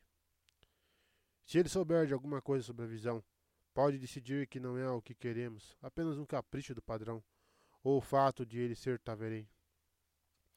Randy poderia decidir agir com nobreza e nos salvar, impedindo que qualquer uma de nós se aproxime dele. Talvez, concordou Min, meio em dúvida. Os homens são estranhos. É mais provável que, caso ele perceba que nós duas vamos sair correndo quando ele estalar os dedos, faça exatamente isso. Por que será, né? Randy não vai conseguir se conter. Já vi homens fazendo isso. Acho que tem a ver com o cabelo que cresce no queixo deles. A jovem tinha uma expressão tão pensativa que Elaine não soube dizer se era piada ou não. Me parecia saber muito sobre os homens. A jovem trabalhara basicamente em estábulos, pois gostava de cavalos, mas chegou a mencionar ter servido mesas em uma taverna. De todo modo, não vou contar. Você e eu vamos dividi-lo feito uma torta. Talvez deixemos a terceira ficar com alguma migalha quando ela aparecer. o que é que vamos fazer, me Ele não pretendia dizer aquilo, de certo, não em tom quase de choramingo.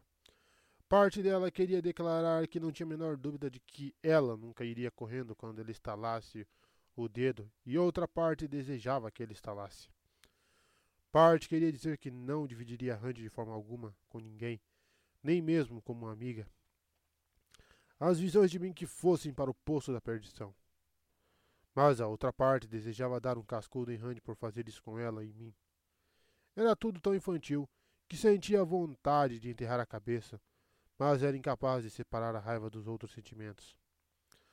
Acalmando a voz, respondeu à própria pergunta antes que mim o fizesse. O que vamos fazer é sentar aqui um pouco e conversar. Dito e feito. Escolheu um cantinho particularmente abundante de folhas mortas. Uma árvore formava um ótimo encosto. Não só sobre Randy. Vou sentir sua falta, Min. É tão bom ter uma amiga em quem posso confiar. Min sentou-se de pernas cruzadas ao lado dela e começou, distraída, a catar seixos e atirá-los no córrego. Nina Eve é sua amiga. Você confia nela. E Bridget sem dúvida parece uma amiga. Você passa até mais tempo com ela do que com Nina Eve. Um leve franzido enrugou sua testa.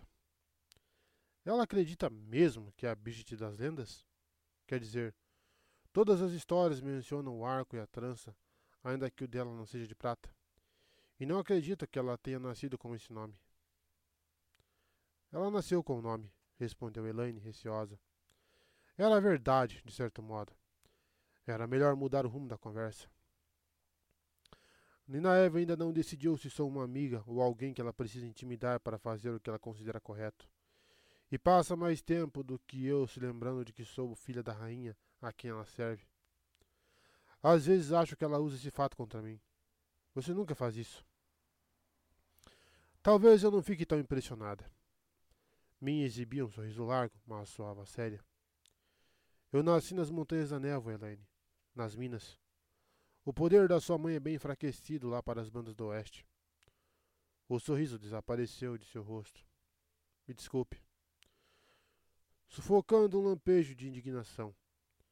Min era tão súdita do trono do leão quanto Nina Eve. Elaine deixou a cabeça pender para trás e encostar na árvore. Vamos falar de coisas alegres. O sol vertia por sobre os galhos das árvores acima delas. O céu era uma folha azul límpida, sem um traço sequer de nuvem no horizonte. Por impulso, ela se abriu para sair dar e deixou-se preencher, como se todo o prazer vi da vida no mundo tivesse sido destilado, e cada gota em suas seria um sinal de que tudo daria certo. A mãe estaria viva.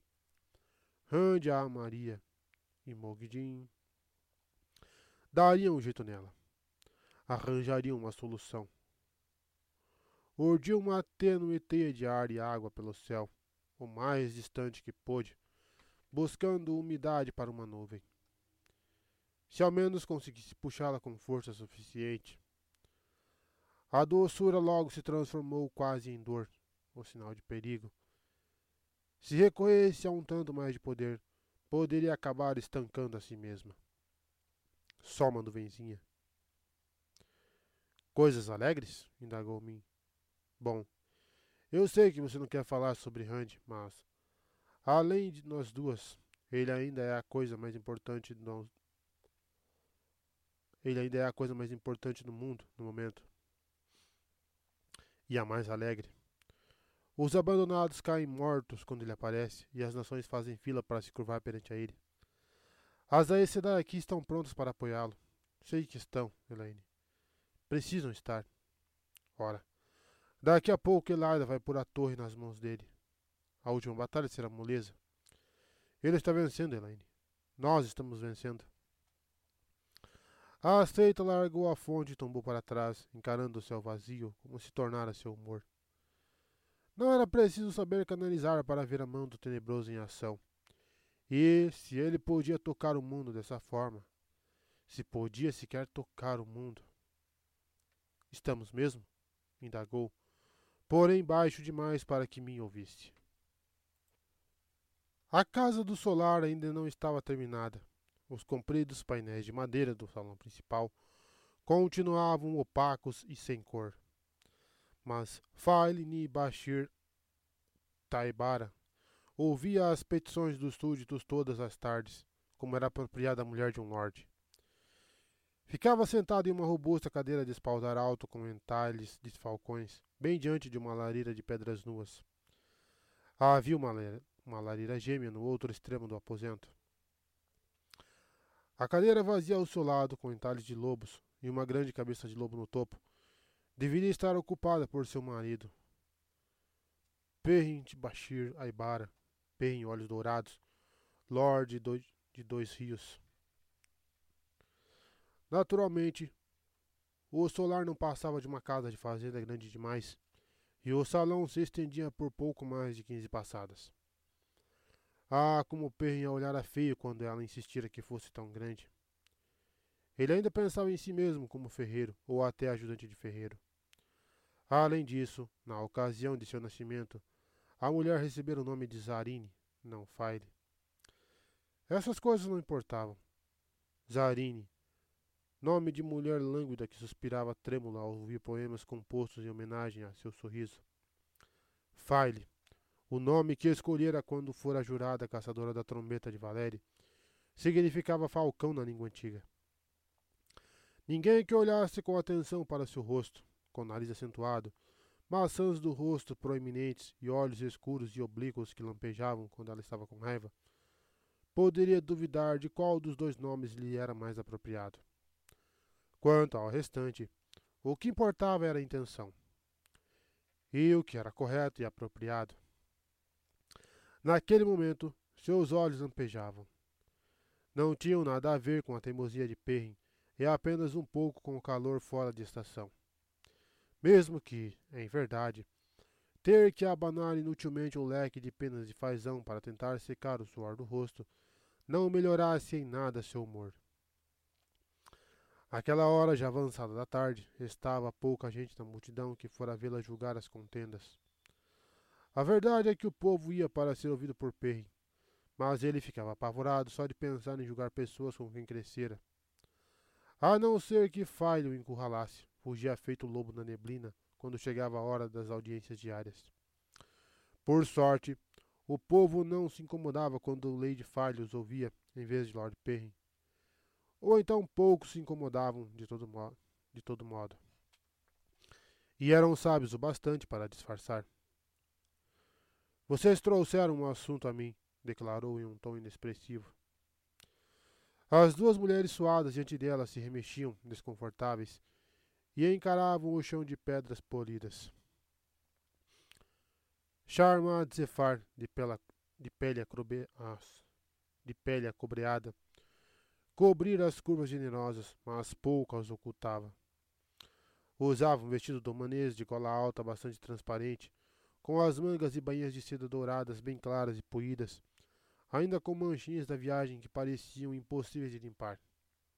De qualquer forma, seda era seda, algo raro de se encontrar na região.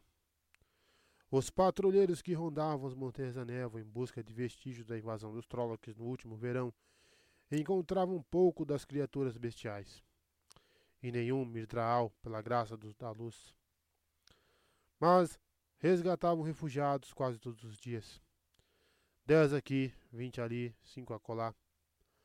A maioria vinha da planície de Almot, mas um bom número era de Tarabon e, como Charmad, de Arad Doman. Terras abandonadas, arruinadas pela anarquia, além da guerra civil. Farley não queria nem pensar em quantos haviam morrido naquelas montanhas. Com a falta de estradas ou mesmo de trilhas, a viagem não era fácil, nem em épocas melhores, e os dias atuais estavam longe de ser a melhor época. Ria Avin não era refugiada, apesar de usar uma imitação de vestido taraboniano em lã de trama fina, com delicados pragueados cinza que moldavam e revelavam quase tanto quanto a vestimenta delgada de Charmade. Os que sobreviviam à dura viagem traziam mais do que rumores preocupantes. Habilidades nunca vistas em dois rios e braços para trabalhar nas fazendas despovoadas pelos Trollocs. Ria era bonita, de rosto redondo, e nascera a menos de duas milhas de onde ficava o solar. Usava os cabelos escuros e uma trança da grossura de um punho que descia até a cintura. Em dois rios, as moças só trançavam os cabelos quando o círculo das mulheres considerava que estavam em idade de se casar. fosse aos quinze anos ou aos trinta, embora poucas passassem dos vinte. Ria era cerca de cinco anos mais velha que Filey e trançava os cabelos havia quatro anos. Mas, naquele momento, parecia ainda usá-los soltos e ter acabado de reparar que a ideia esplêndida de outrora era de fato a coisa mais burra que poderia ter feito. Aliás, Charmade parecia ainda mais envergonhada, pois tinha um ano ou dois a mais que ria. Para uma domanesa deveria ser humilhante encontrar-se em tal situação. Farley queria estapear a cara das duas, mas uma lady não podia fazer tal coisa. Um homem, disse ela no tom mais firme possível, não é um cavalo nem um pedaço de terra. Nenhuma de vocês pode tê-lo como propriedade. E vir aqui me perguntar qual das duas tem direito a ele? Farley soltou um suspiro lento e profundo. Se eu achasse que Will Alcin estivesse seduzindo as duas, poderia ter algo a dizer a respeito. Will tinha um fraco pelas mulheres, e elas, por ele, com suas panturrilhas bem torneadas.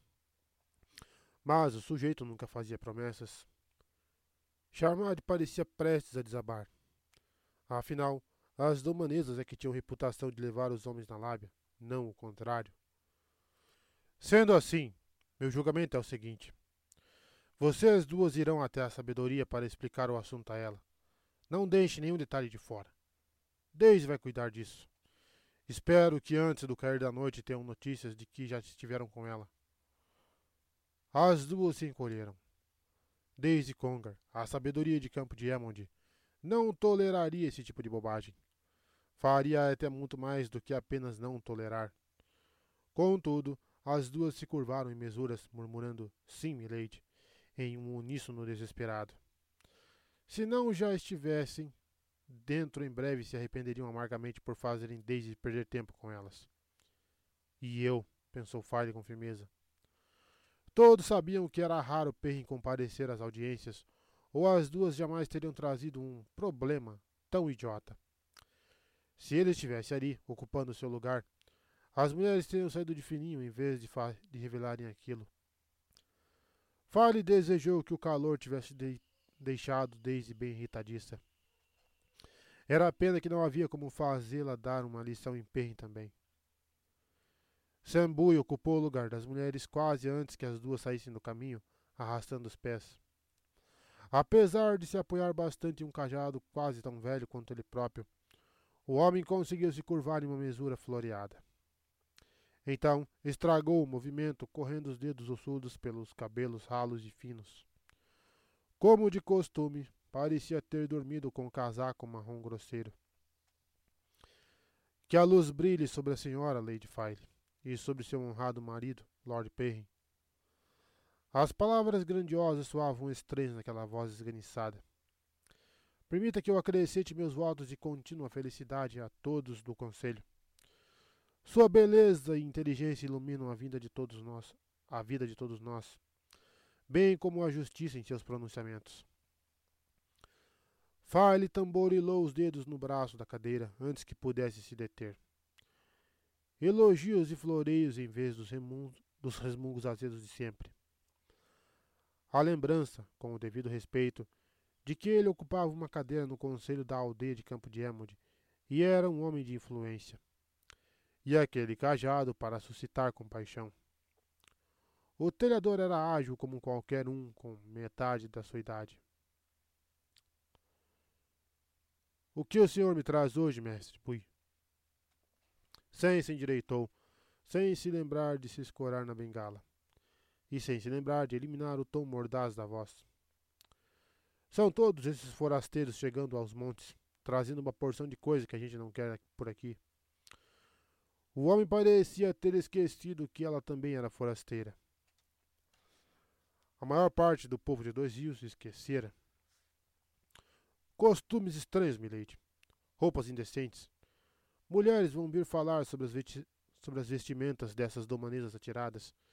Isso se já não tiverem vindo. De fato, algumas já tinham reclamado, embora uma centelha nos olhos de Sem revelasse que ela se arrependeria caso cedesse às demandas. Estranhos roubando comida de nossas bocas, tomando nossos negócios. Aquele rapaz taraboneando em suas telhas idiotas, por exemplo, ocupando mãos que poderiam estar fazendo algum trabalho útil. Ele não se importa com o povo de dois rios. Ora, ele. Abanando-se, pa... File parou de escutar, mas teve o cuidado de dar a impressão de que prestava muita atenção. Uma habilidade que o pai lhe ensinara, necessária em momentos como esse. Claro. As telhas de Mestre Hornval concorreriam com os telhados de palha de Sen. Nem todos se sentiam como sem em relação aos recém-chegados. Harald Luhan, o ferreiro de campo de Emond, fizeram uma parceria com o cuteleiro do Manês e um polidor de metais da planície de Almot. Mestre Aidair contratara três homens e duas mulheres que entendiam de marcenaria, escultura e até de douradura, embora de certo não houvesse ouro para tanto. As cadeiras dela e de Perrin eram trabalho desse grupo, tão caprichadas quanto fale encontrar em outras cortes. Aliás, o próprio Sem contratara cerca de meia dúzia de ajudantes, nem todos de dois rios, pois muitos telhados tinham pegado fogo no ataque dos Trollocs, e novas casas eram erguidas para todos os lados. Perry não tinha o direito de fazer ouvir toda aquela bobagem sozinha.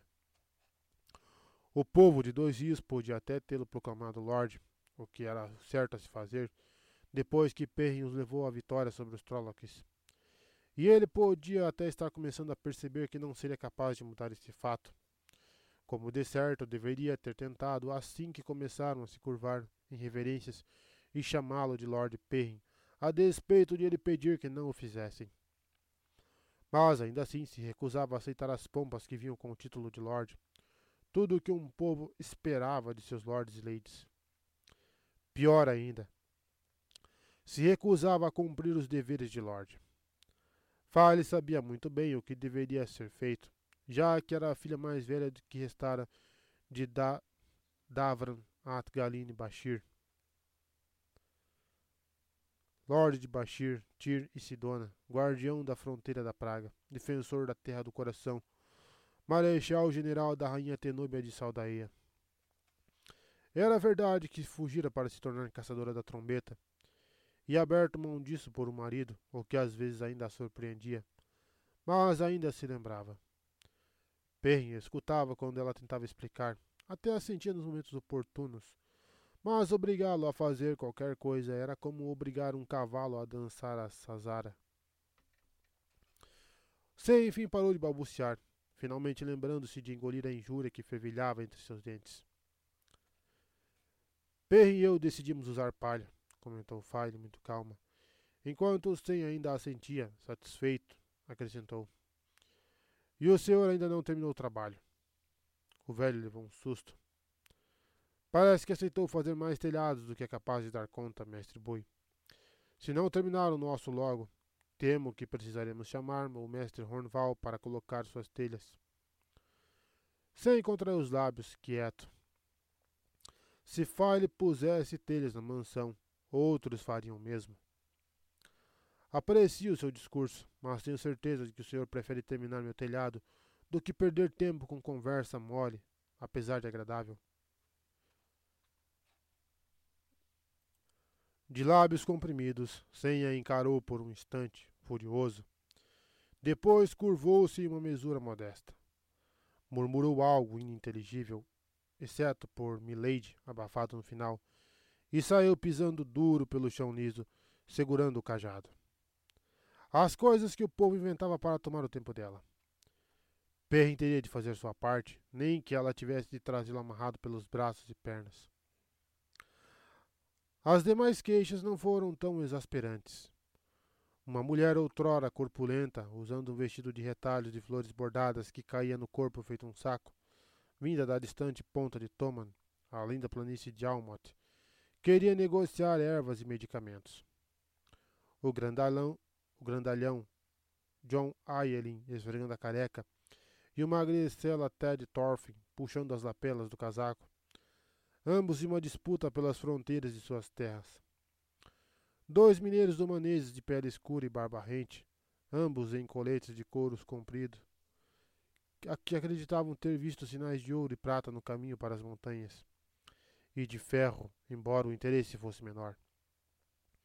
E, por fim, uma taraboniana magra e musculosa, com o rosto fino coberto por um véu transparente, e os cabelos claros presos em uma infinidade de trancinhas, alegando ter trabalhado como tecelã e saber e saber fazer tapetes no tear. Fine encaminhou a mulher interessada em ervas ao círculo das mulheres local. Se Espara Soman tivesse talento para a coisa, as mulheres encontrariam um lugar para ela sob supervisão de uma das sabedorias da região. Com tanta gente nova chegando, muitos em péssimas condições por conta da viagem, todas as sabedorias de dois rios passaram a ter uma ou duas aprendizes, e estavam sempre à procura de mais. Talvez não fosse exatamente o que a mulher queria, mas era onde teria de começar. Bastaram algumas perguntas para deixar claro que nem Ted nem John de fato se lembravam de onde ficava a fronteira. Ao que parecia, a disputa começara antes mesmo de File nascer.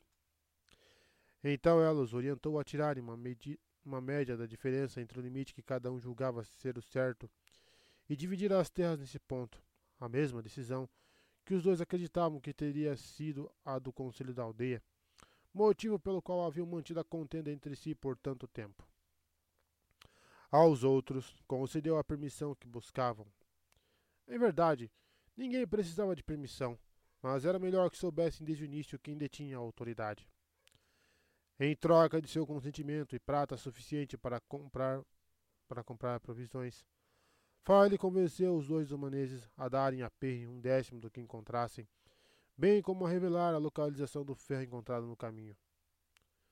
Perry não gostaria, mas em dois rios não havia qualquer coisa que se assemelhasse a impostos, e era de se esperar que um lord fizesse e fornecesse coisas que requeriam dinheiro. O ferro seria tão útil quanto o ouro. Quanto a Aliali Mosrara, a empreitada da Taraboniana, não duraria muito se ela fosse menos habilidosa do que dizia. No entanto, se fosse tão boa quanto se proclamava. Três tecelãs já garantiriam que os mercadores encontrariam mais do que lã quando descessem de Baerlon no ano seguinte, e carpetes decentes seriam mais um produto para trazer dinheiro. Liale prometeu que os primeiros e melhores trabalhos de seu tear iriam para a mansão, e Faida aceitou o presente com um gracio com um gracioso meneio de cabeça. Poderia dar mais se os carpetes. Se e quando os carpetes aparecessem. O chão estava mesmo precisando de alguma cobertura. No geral, todos pareciam bastante satisfeitos, até John e Ted. Enquanto a taraboniana se afastava, cheia de mesuras, Files se levantou, feliz em ter, em ter terminado. Mas parou ao ver quatro mulheres adentrarem uma das portas que flanqueavam a lareira mais distante, todas suando em vestidos escuros de lã pesada de dois rios. Daisy Congar, a mais alta que a maioria dos homens, destacava-se das outras sabedorias, projetando-se para a frente para tomar a liderança nas cercanias de sua própria aldeia. Edele Gaelin, de Colina da Vigília, magra e de tranças grisalhas, mantinha as costas retas e a expressão dura para deixar claro que considerava que deveria ocupar o lugar de Daisy, se não por qualquer outra razão, em virtude da idade e do longo tempo no ofício. Eu Taron, sabedoria de, de trilha de Devon, era mais baixa, uma mulher redonda e com um agradável sorriso maternal, que ela exibia mesmo quando estava obrigando os outros a fazer o que não queriam. A última, Mila Al-Azhar, de barca do Tarim, vinha na retaguarda. Era mais jovem, quase com idade para ser filha de Edele, e sempre parecia insegura perto das outras. Fale continuou de pé, abanando-se devagar. Desejava, de coração, que Pen estivesse ali. De verdade. Aquelas mulheres tinham tanta autoridade na aldeia quanto o prefeito. Às vezes, até mais, sob alguns aspectos e era preciso muito cuidado ao lidar com elas, dedicando-lhes a dignidade e o respeito devidos. O que dificultava as coisas. Perto de Perrin, todas pareciam garotinhas tímidas, ávidas por agradar, mas com ela. Fazia dois séculos que dois rios não tinham nobres. Havia sete gerações que não, não se via sequer um representante da rainha em. Todos ainda estavam aprendendo a se comportar diante de um lord e de uma lady, inclusive aquelas quatro. Às vezes, esqueciam que estavam diante de Lady File. Viam apenas uma jovem mulher cujo casamento Daisy presidira poucos meses antes. Às vezes, enchiam-na de reverências e de Sim, claro, milady. Mas bem no meio da fala dizia exatamente o que ela devia fazer a respeito de alguma questão, sem notar a menor incongruência. Você não vai mais deixar isso na minha mão, Perry. As mulheres curvaram-se em mesuras, com graus variados de habilidade, e disseram: Que a luz brilhe sobre a senhora, milady, umas por cima das outras. Cortesias findadas, Daisy começou a falar antes mesmo de retornar a coluna à posição ereta. Mais três garotos fugiram, milady. As palavras estavam no meio do caminho entre o respeito e o tom de Agora escute aqui, mocinha, que ela às vezes usava.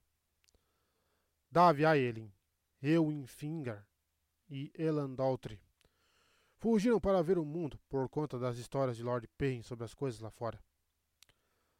File piscou, surpresa. Aqueles três não eram garotos. Dev e Elan eram mais velhos que Perrin, e Eowyn não era muito mais novo do que ela própria. E as histórias de Perrin que ele contava, rara e relutantemente, já não, não já... Ué. Não já não eram a única forma pela qual a juventude de dois dias ficava sabendo a respeito do mundo lá fora. Estranho isso. Posso pedir a Perrin para falar com vocês se desejarem. As quatro se remexeram, inquietas. Daisy procurando por ele, ansiosa. Edele e Mila alisando a saia sem nem perceber. Eu empuxando a trança por cima do ombro e ajeitando-a com cuidado, também de modo inconsciente. De súbito, notaram o que estavam fazendo e congelaram, sem olhar uma para as outras, nem para ela. A única vantagem de File era que aquelas mulheres sabiam o efeito que seu marido exercia sobre elas. Tantas vezes vira uma ou outra recuperar a compostura depois de se encontrar com Perry, jurando não deixar que aquilo acontecesse outra vez. Tantas vezes vira a determinação delas sair voando pela janela, só de olharem para seu marido. Nenhuma sabia ao certo se preferia tratar com Perrin ou com ela. Isso não será necessário, respondeu Edele depois de um instante. A fuga dos garotos é um aborrecimento, mas nada mais que isso. Seu tom se tornou ainda menos respeitoso que o Milady de Daisy. A roliça Ewin acrescentou um sorriso próprio de mãe para a filha. Já que estamos aqui, querida, acho que vale a pena mencionar outra coisinha. Água. Veja bem, algumas pessoas estão preocupadas. Já faz meses que não chove, completou Edele, e Daisy assentiu. Desta vez, File piscou de propósito. As mulheres eram inteligentes demais para achar que Pen poderia fazer qualquer coisa a respeito disso. Os córregos ainda estão fluindo e Perrin ordenou que mais poços sejam cavados. Na verdade, apenas tinha sugerido, mas felizmente dava no mesmo, no fim das contas e os canais de irrigação da Floresta das Águas estarão terminados muito antes do período do plantio. Aquilo era obra dela. Metade dos campos em Saldaia eram irrigados, mas ali ninguém ouvira falar nessa técnica. De todo modo, mais cedo ou mais tarde, as chuvas terão que cair. Os canais são só por garantia. Daisy assentiu outra vez, sem muita confiança. Bem como eu e Edele mas todas sabiam daquilo tão bem quanto ela. Não é só a chuva, murmurou Mila. Não exatamente, de todo modo. Não é natural. Veja, nenhuma de nós consegue escutar o vento. Ela se encolheu diante das carrancas repentinas das outras. Ficou clara que estava falando demais e revelando segredos. Supostamente, todas as sabedorias eram capazes de prever o tempo escutando o vento. Pelo menos todas afirmavam ser capazes.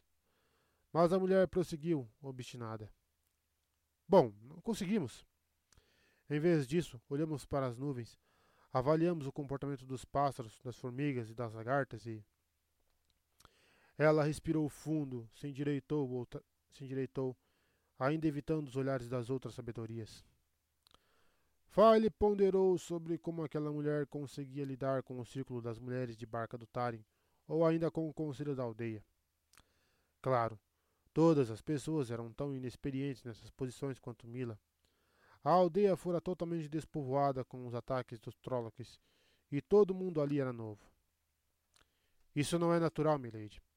As primeiras neves deviam ter caído semanas atrás, mas estamos em clima de pleno verão. Não estamos preocupadas, milady. Estamos apavoradas. Se ninguém mais quiser admitir, eu admito. Passo quase todas as noites acordada. Faz um mês que não prego o olho e. A voz de Mila foi morrendo, seu rosto enrubescendo, quando percebeu que talvez tivesse ido longe demais. As sabedorias tinham que manter o controle todo o tempo, não sair por aí dizendo que estavam apavoradas. Os olhos das outras iam de Mila para File. Não diziam palavra, e suas feições inexpressivas eram dignas de Aes Sedai. File finalmente compreendia. Mila dissera a mais pura verdade. O clima não era natural. Era absolutamente o contrário disso. Ela mesma com frequência passava a noite sem dormir, rezando para que chovesse, ou melhor ainda, que nevasse, tentando não pensar no que espreitava por detrás do calor e da seca. Ainda assim, o papel de uma sabedoria era tranquilizar o povo. A quem recorreriam quando precisasse ser tranquilizada? Aquelas mulheres poderiam não saber o que estavam fazendo, mas tinham ido ao lugar certo. Parte do acordo entre nobres e plebeus, internalizado em File desde o nascimento, era que os nobres forneciam segurança e proteção. E fornecer segurança também significava lembrar o povo que os tempos difíceis não duravam para sempre. Se esta noite, se hoje estava ruim, amanhã seria melhor. Se não amanhã, depois de amanhã. Ela própria desejava ter certeza disso, mas aprender a ceder a própria força a todos os que se encontravam em posição inferior, ainda que não lhe restasse força alguma para si. Aprender a mitigar os medos do povo e não infectá-los com seu próprio. Penja me falava sobre o povo dele antes mesmo de eu pôr os pés aqui, comentou. Seu marido não era homem de se gabar, mas as informações acabavam escapando. Quando o granizo acaba com suas colheitas, quando o inverno mata metade do rebanho de ovelhas, vocês se enchem de determinação e seguem em frente.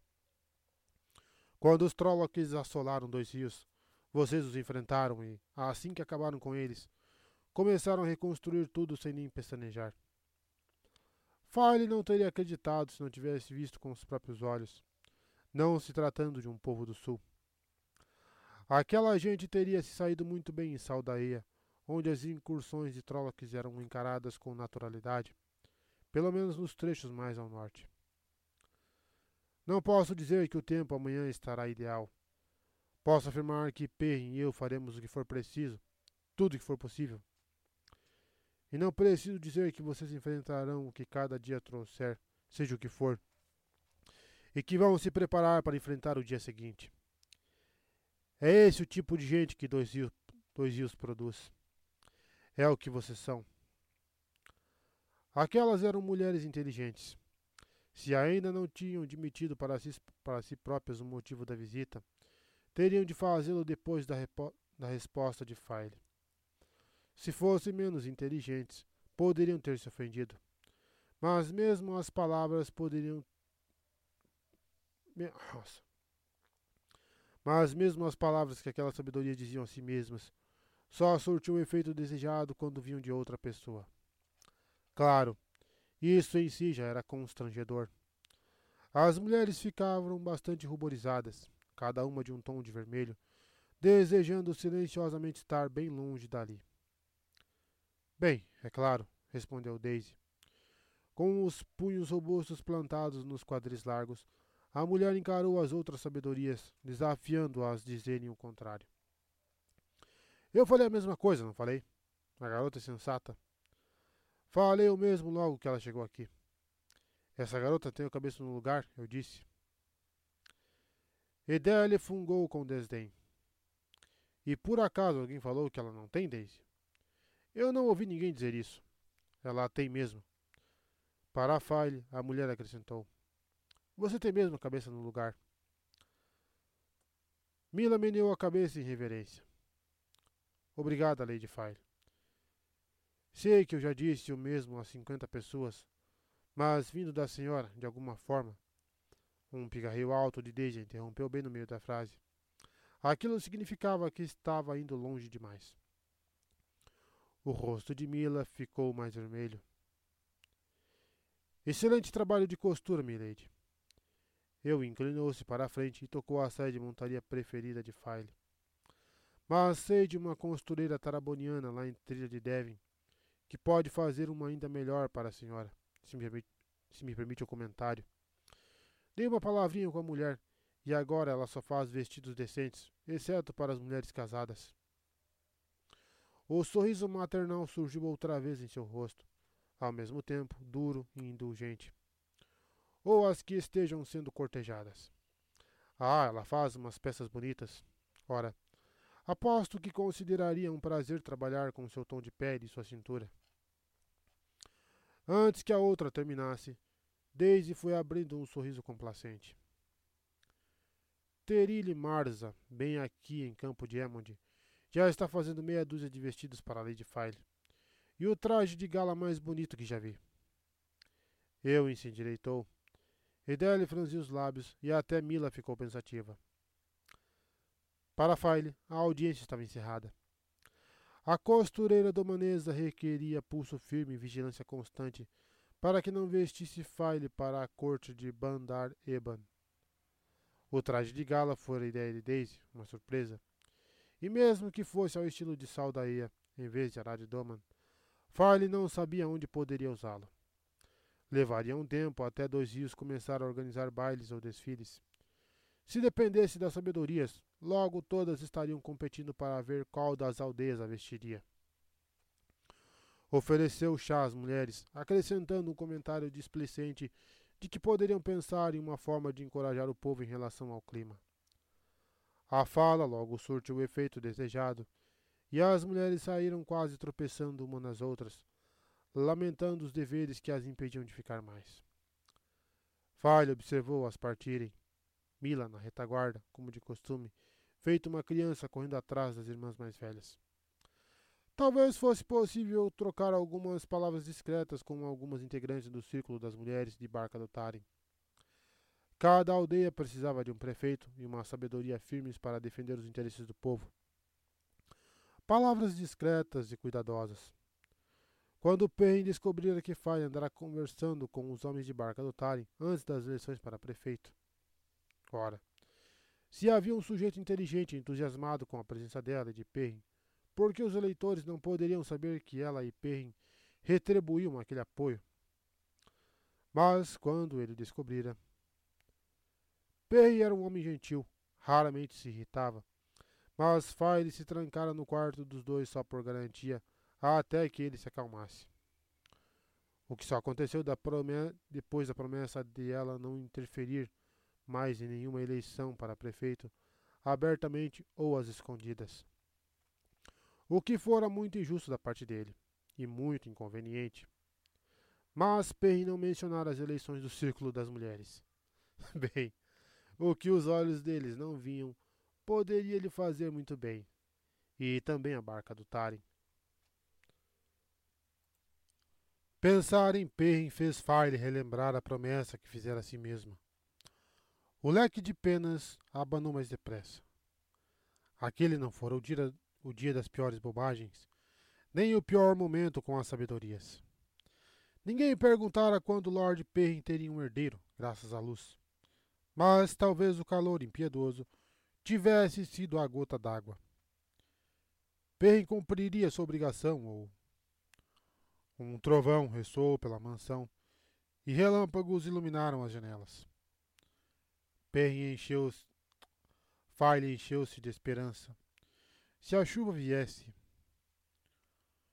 Correu sem fazer barulho com os pés calçados nas sandálias procurando pelo marido. Queria compartilhar a chuva com ele, e ainda pretendia dizer algumas palavrinhas duras, mais do que algumas, se preciso. Perrin estava onde ela tinha imaginado, bem lá em cima, no terceiro andar, no alpendre frontal. Um homem de cabelos cacheados, vestido em um casaco marrom liso, com ombros e braços robustos. Tinha as costas largas viradas para ela e se apoiava em uma das colunas de sustentação da cobertura. Encarava o chão de um dos lados do solar, não o céu. File parou a porta. Outro trovão ressoou e um raio azul rasgou o céu. Um raio sem trovões em um céu sem nuvens. Não era prenúncio de chuva. Nada de chuva para aliviar o calor.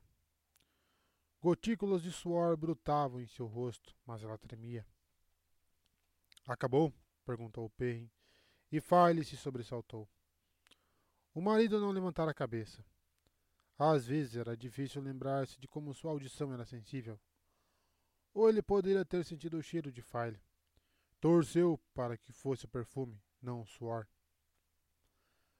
Achei que você estaria com Will ou Hal. Aquele era um dos maiores defeitos de Perrin. Farley tentava treinar serviçais, mas ele os considerava a companhia adequada para tomar uma, uma caneca de cerveja e dar umas risadas. Pelo menos não ficava atrás de qualquer rabo de saia, como tantos homens. Nunca sequer percebera que Kaylee Coplin começara a trabalhar na casa deles com o intuito de fazer mais do que arrumar a cama de Lord Perrin. E nem mesmo notara quando Farley pôs Cale para fora com um punhado de gravetos. Ao aproximar-se do marido, viu para o que ele estava olhando. Dois homens despidos até a cintura praticavam esgrima com espadas de madeira mais abaixo. Tana Altor era robusto e grisalho, e Aran, magro e jovem. Aran estava aprendendo depressa, muito depressa. Tanja fora soldado, além de mestre espadachim, mas Aran parecia estar dando trabalho. Sem nem pensar, ela baixou os olhos para as tendas agrupadas em um campo cercado de pedras, a meia milha na direção da floresta do oeste. O restante dos latoeiros estava acampado entre carroções, ainda não acambados, que pareciam casinhas sobre rodas. Naturalmente, já não reconheciam a presença de Aran desde que ele empunhara a espada. Os Tuat Haan não praticavam violência, por qualquer motivo que fosse. Fale se perguntou se iriam embora quando os carroções incendiados pelos Trollocs fossem substituídos, conforme o planejado. Não somavam mais de cem, mesmo depois de reunidos todos os que estavam escondidos na mata. De certo iriam, deixando Aran para trás como ele próprio escolhera. Nunca ouvira falar de algum Tuat Han fixando moradia em qualquer lugar que fosse. Por outro lado, o povo de Dois Rios costumava dizer que, por ali, nada nunca mudava, ainda que muita coisa tivesse mudado desde, desde os Trollocs. Campo de Emond, a algumas centenas de passadas da mansão, aumentara em tamanho, e sua população já reconstruíra todas as casas incendiadas, além de começar a erguer novas moradias. Algumas até eram de tijolos, outra novidade, e algumas tinham telhados de telha. Na velocidade com que as novas habitações estavam sendo erigidas, a mansão logo estaria dentro da aldeia. Muito se falava a respeito de um muro, caso os Trollocs retornassem. Mudanças. Um punhado de crianças corria pelas ruas atrás do gigantesco loyal. Poucos meses antes, a visão do Ogir da altura de um homem e meio, com as orelhas peludas e o nariz tão largo que quase ocupava o rosto inteiro. Deixara todas as crianças embasbacadas e as mães desesperadas para protegê-las. Mas as mães já haviam passado a mandar seus filhos para as sessões de leituras com o Ogir. Os estrangeiros que circulavam entre os habitantes de Campo de Emond, em seus casacos e vestidos de, cortes de cortes exóticos, Destacavam-se quase tanto quanto loyal, mas ninguém lhe dispensava mais que uma olhadela. E o mesmo acontecia com os três aiel da aldeia. Sujeitos estranhos, longilíneos, todos vestidos em tons de marrom e cinza. Até duas semanas antes, ainda havia duas Aes por lá, que também já provocavam apenas mesuras e cumprimentos respeitosos. Mudanças. Dois mastros erguidos não muito longe do rio Fonte de Vinho, no campo, eram visíveis por sobre os telhados das casas, um ostentando a silhueta vermelha da cabeça de lobo que se tornara símbolo de Perrin.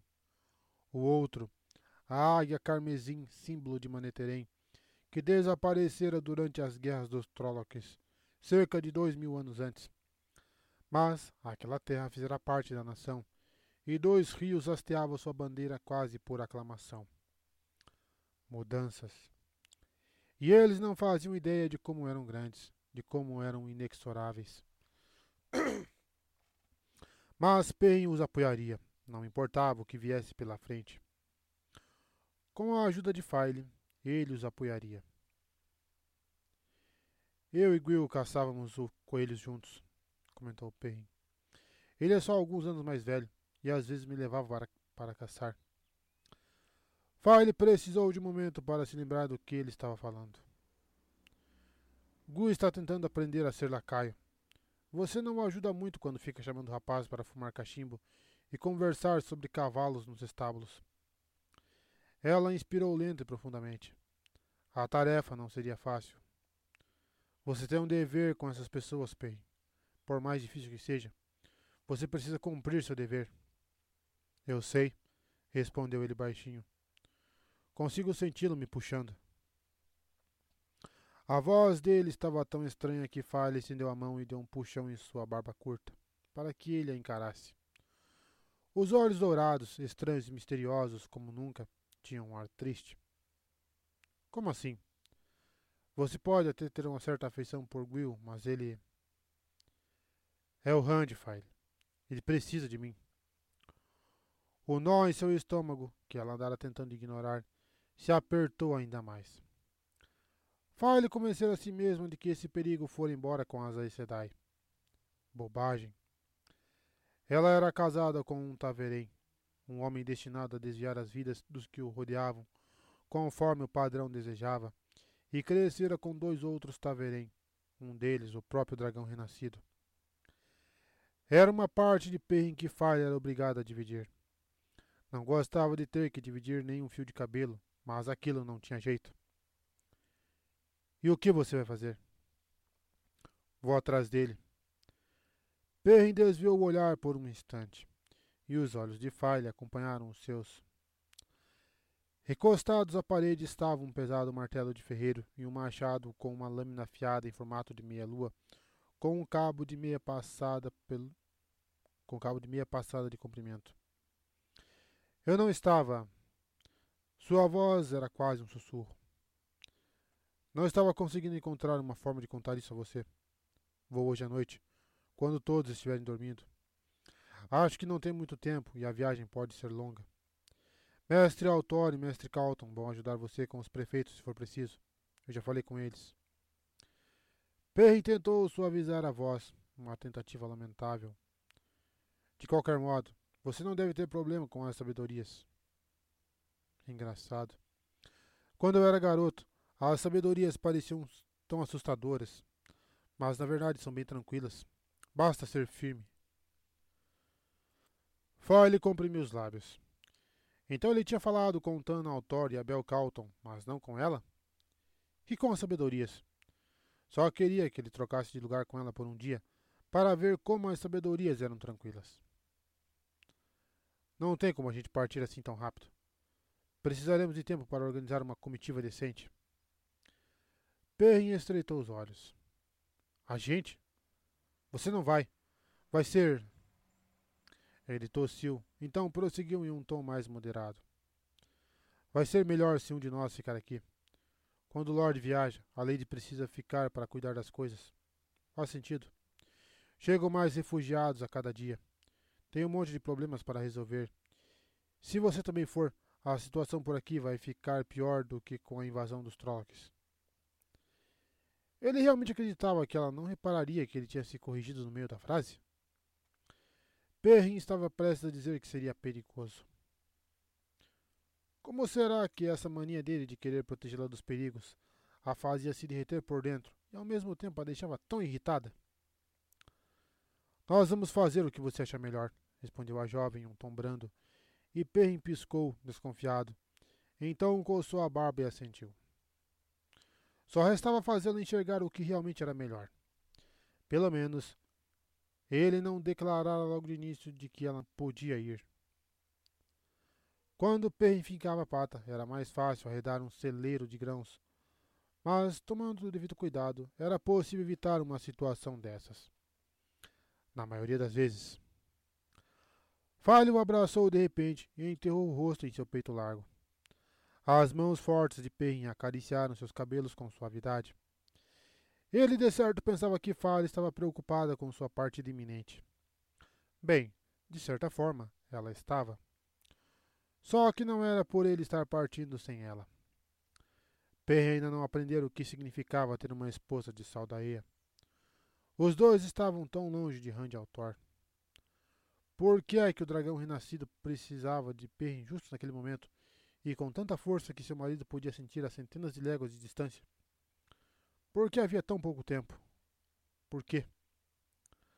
A camisa de Perrin estava colada ao corpo suado, e o calor anormal também fazia File transpirar, mas ela tremia.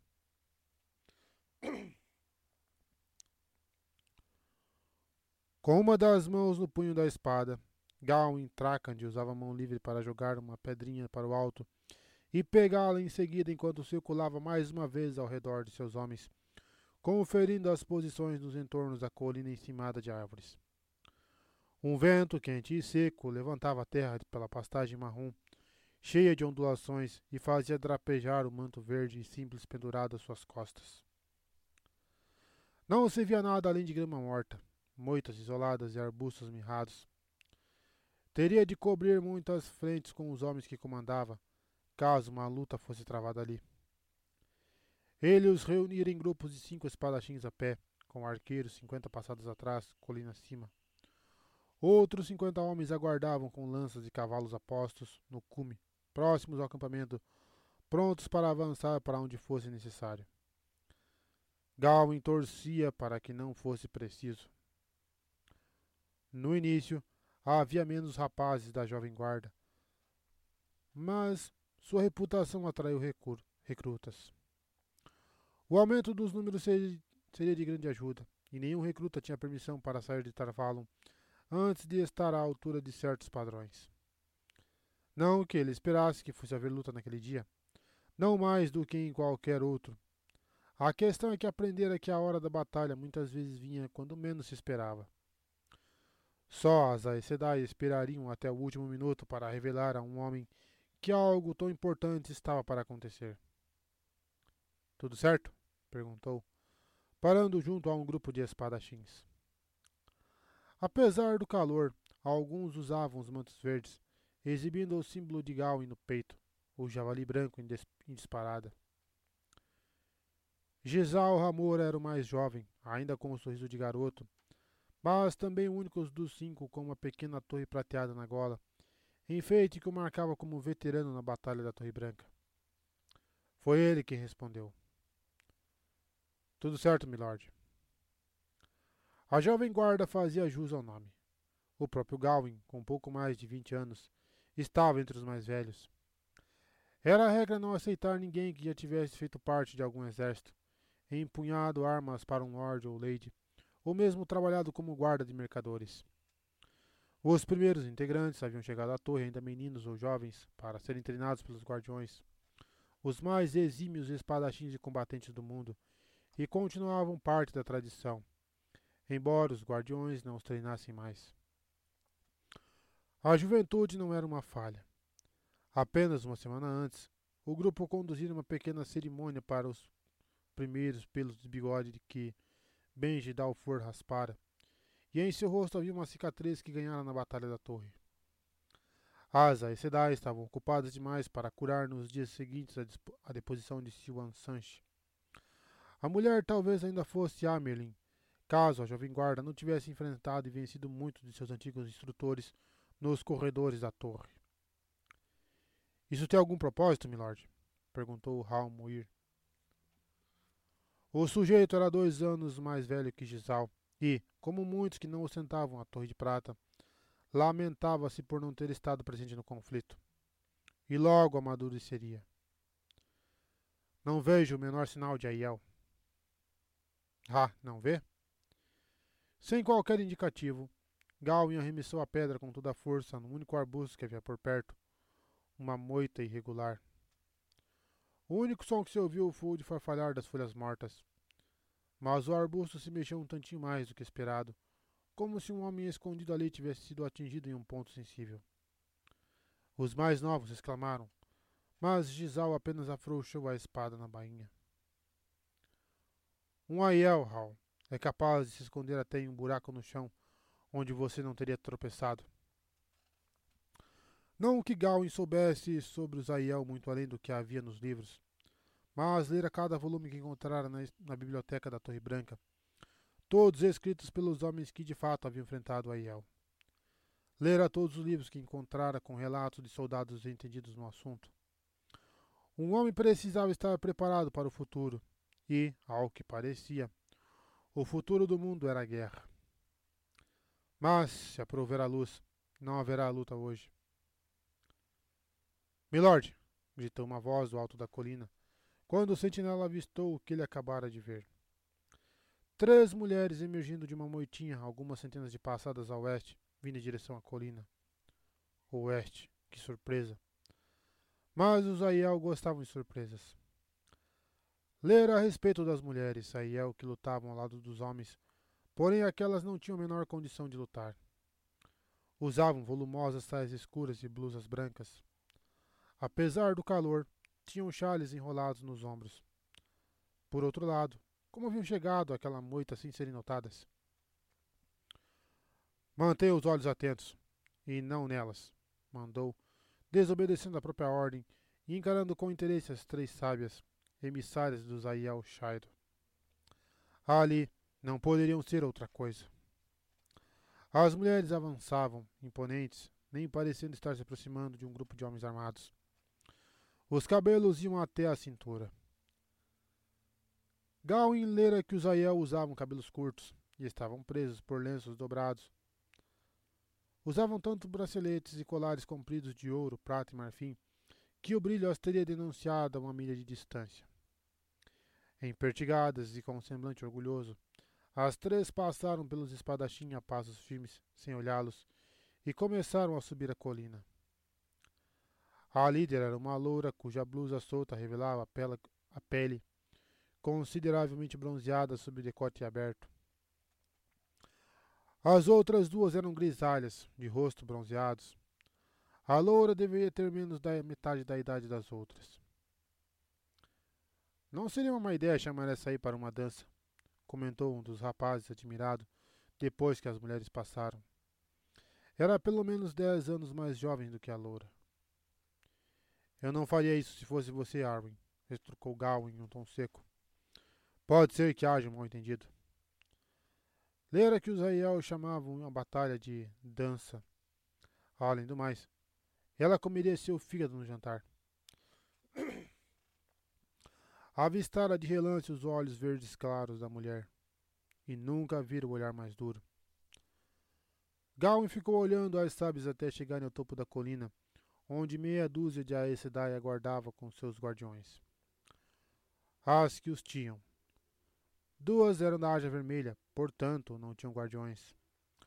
Quando os Aiel desapareceram no interior de uma das compridas tendas brancas, com cinco guardiões montando guarda em volta, ele retomou a ronda da colina. A jovem guarda estava alerta desde que espalhara a notícia da chegada dos Aiel, o que desagradara Gawain. Deveriam estar alertas assim desde antes.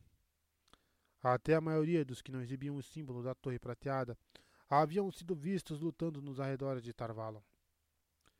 Eamon Valda, o senhor capitão dos mantos brancos em comando, arrastara quase todos os seus homens para o oeste mais de um mês antes. Mas o grupinho deixado para trás tentou se juntar aos bandidos e capangas que Valda reunira. Pelo menos, esses a jovem guarda conseguira afugentar. Gawain queria poder acreditar que também tinha afugentado Valda. A torre, de certo, mantivera seus próprios soldados bem longe das escaramuças, apesar de a única razão para a presença dos mantos brancos tivesse sido tentar causar problemas à torre. Mas suspeitava de que o senhor capitão tivesse suas próprias razões para bater em retirada. Provavelmente recebera ordens de Pedro Unial, e Gawain daria tudo para saber quais eram. Luz. Como odiava não saber. Era como tatear no escuro. A verdade era que estava irritado, admitia. Não somente por conta do Zaiel, mas só por ter sido informado sobre essa reunião durante a manhã daquele mesmo dia. E também não havia sido informado sobre aonde estavam indo até ser chamado para uma conversa em particular com Koiren Sedai, a irmã cinza que liderava Aes Sedai. Elaida sempre fora reticente e arrogante quando conselheira de sua mãe em Kemlin, mas depois de levada ao trono de Amerlin, a nova Elaida fazia a antiga parecer aberta e afetuosa. Sem dúvida, o pressionara para que ele organizasse aquela escolta com o intuito de afastá-lo de Tarvalon. A jovem guarda aderiu ao lado de Elaida durante a luta. A antiga Amelin fora destituída do cajado e da estola pelo salão, e a tentativa subsequente de libertá-la havia sido pura e simplesmente uma rebelião contra a lei. Mas Gawain já tinha suas dúvidas em relação a todas as Sedai, muito antes de ouvir a leitura das acusações contra Siwan Sanche. De tão frequentes que eram, ele já nem prestava mais atenção nas afirmações de que elas manipulavam os tronos feito marionetes. Mas foi só então que viu os cordéis sendo puxados. Viu as consequências, ao menos, e foi sua irmã Elaine quem dançou. Saiu dançando para bem longe de seus olhos. Dançou tanto que, até onde ele sabia, cessou até de existir. Ela e a outra. Lutara para manter-se uma presa. Depois virou as costas e a deixou fugir. Se Elaida algum dia descobrisse isso, nem mesmo a coroa de sua mãe poderia salvar sua vida. Ainda assim, Gawain escolhera ficar porque sua mãe sempre apoiara a torre, porque sua irmã queria ser a Sedai, e porque havia outra mulher que também queria aquele destino. Egwene Alver. Não tinha sequer o direito de pensar nela, mas abandonar a torre seria o mesmo que a abandonar. Como eram frívolos os motivos por que um homem escolhia o próprio destino. No entanto, saber que eram frívolos não mudava nada. Encarava o gramado ressequido, fustigado pelo vento, enquanto avançava a passos largos de uma posição a outra. Lá estava ele, esperando que os Aiel não decidissem atacar, apesar ou por causa da conversa que as sábias dos Shiloh estavam travando com Coiren e as outras. Suspeitava de que houvesse Aiel o suficiente para aniquilá-lo por ali, mesmo com a ajuda das Aes Sedai. Estava a caminho de Caerhien e não sabia o que sentia a respeito. Corin o fizera jurar que manteria a missão em segredo, e mesmo assim parecia temerosa de suas palavras. Era para estar. Era sempre bom examinar com muito cuidado as palavras de uma Sedai. Aquelas mulheres não podiam mentir, mas maleavam a verdade feito massa de pão. Porém, nem assim ele encontrou significados obscuros. As ceias as seis Aes Sedai pediriam ao dragão renascido que as acompanhasse até a torre, junto com a jovem guarda, como escolta de honra liderada pelo filho da rainha de Andor. Só poderia haver uma razão, tão chocante para Coiren que a cinza só conseguira fazer vagas alusões a ela. Gawain também ficara chocado. Elaida pretendia anunciar ao mundo que a Torre Branca apoiava o dragão renascido. Era quase inacreditável, Elaida fora uma vermelha antes de se tornar a Mirlin. As vermelhas odiavam a mera ideia de um homem capaz de canalizar. Na verdade, elas, em geral, não pensavam muito nos homens. Mesmo assim, a queda da outrora invencível pedra de Tear, cumprindo a profecia, confirmava que Rand Altor era o dragão renascido, e até Elaida dizia que a última batalha estava próxima. Gawain não conseguia associar o fazendeiro assustado e abatido que encontrara no Palácio Real em Kemnin aos homens dos boatos que corriam do rio Erenin até Tarvalo. Dizia-se que ele enforcara grãos lordes tairenos e permitira que os Aiel saqueassem a pedra. Rand de certo trouxera os Aiel ao longo da espinha do mundo para assolar Caerhien pela segunda vez desde a ruptura. Talvez fosse a loucura. Gawain tinha gostado de Rand Altor e lamentava o que o homem havia se tornado. Quando retornou ao grupo de Gisal, havia mais alguém à vista. Um mascate com um chapéu molingo que se aproximava pelo oeste, conduzindo uma mula de carga alta e magrela. O sujeito seguiu direto para a colina, a avistar o grupo. Eita, será que é aquele maluco da faca?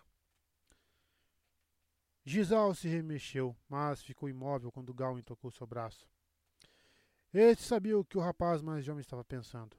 Mas, se o Zael decidisse matar o tal sujeito, não haveria o que pudessem fazer. Corin não ficaria nem um pouco contente se ele desse início a uma batalha com o povo com quem ela estava negociando. O mascate prosseguiu, bamboleante, até o arbusto onde Gawain ia tirar a pedra. A mula começou a abocanhar a grama marrom sem muito critério enquanto o homem tirava o chapéu. Ensaiava uma mesura rígida a todos e começava a secar o rosto grisalho com um lencinho encardido. Que a luz brilhe sobre os senhores, milords.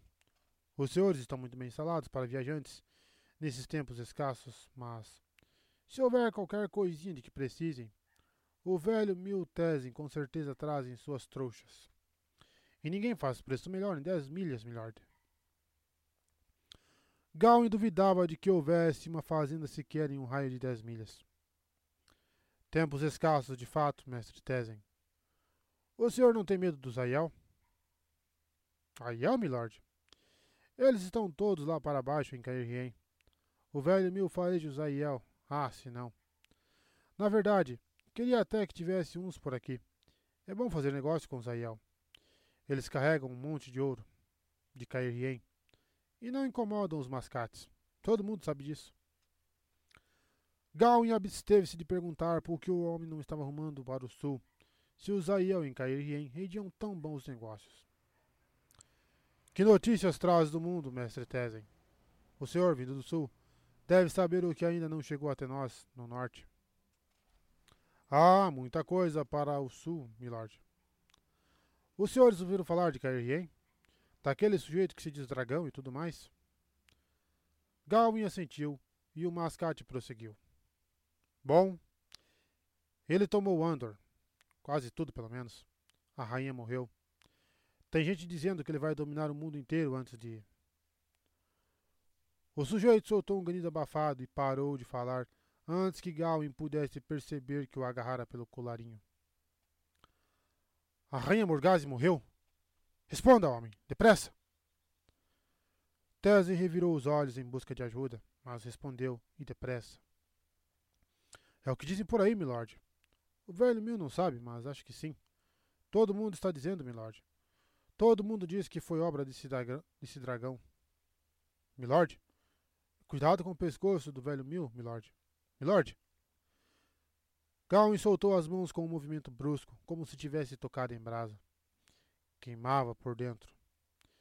Era outro pescoço que queria agarrar. A filha herdeira. Sua voz parecia muito distante. Alguma notícia de Elaine, a filha herdeira? Tezen deu um longo passo atrás assim que se viu livre. Não que eu saiba, milord. Uns dizem que ela também morreu. Alguns dizem que foi obra dele, mas não sei direito. Gawain assentiu, hesitante. Seus pensamentos pareciam vir subindo do, do fundo de um poço. Meu sangue deve ser derramado antes do dela. Minha vida deve ser entregue antes da dela. Obrigado, mestre Tese. Eu. Meu sangue deve ser derramado antes do dela. Fora o juramento que fizera quando mal tinha tamanho para olhar por cima da borda do berço de Elaine. O senhor pode fazer negócios com alguns dos meus homens, pode precisar. Garrett Bryan tivera que explicar o significado daquelas palavras, mas, mesmo naquela época, Gawain já sabia que teria de honrar o juramento, mesmo que fracassasse em tudo mais na vida. Gisal e os outros o encaravam, preocupados. Cuidem do mascate, disse, disse a Gisal um pouco rude, e deu meia volta. Sua mãe estava morta, e Elaine também. Era só um boato, mas às vezes os boatos que corriam na boca do povo tinham um quê de verdade. Gawain deu uma dúzia de passos até o acampamento das Aes Sedai antes de se dar conta do que fazia. Suas mãos doíam. Teve de encará-las para perceber que a câimbra que sentia era causada pela força com que apertara o punho da espada, e teve de se obrigar a soltá-lo. Corin e as outras pretendiam levar Rand ao a Tarvalon. Mas se a mãe dele estivesse morta, Elaine, se as duas estivessem mortas, queria ver se o dragão renascido sobreviveria a uma espada cravada no coração.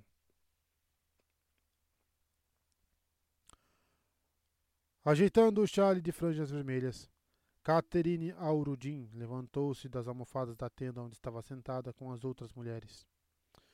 Quase bufou quando Coiren, roliça e pomposa, entoou. Tal como foi acordado, assim será feito. Que absurdo! Era uma reunião com selvagens, não um tratado entre a torre e um governante, como as palavras sugeriam.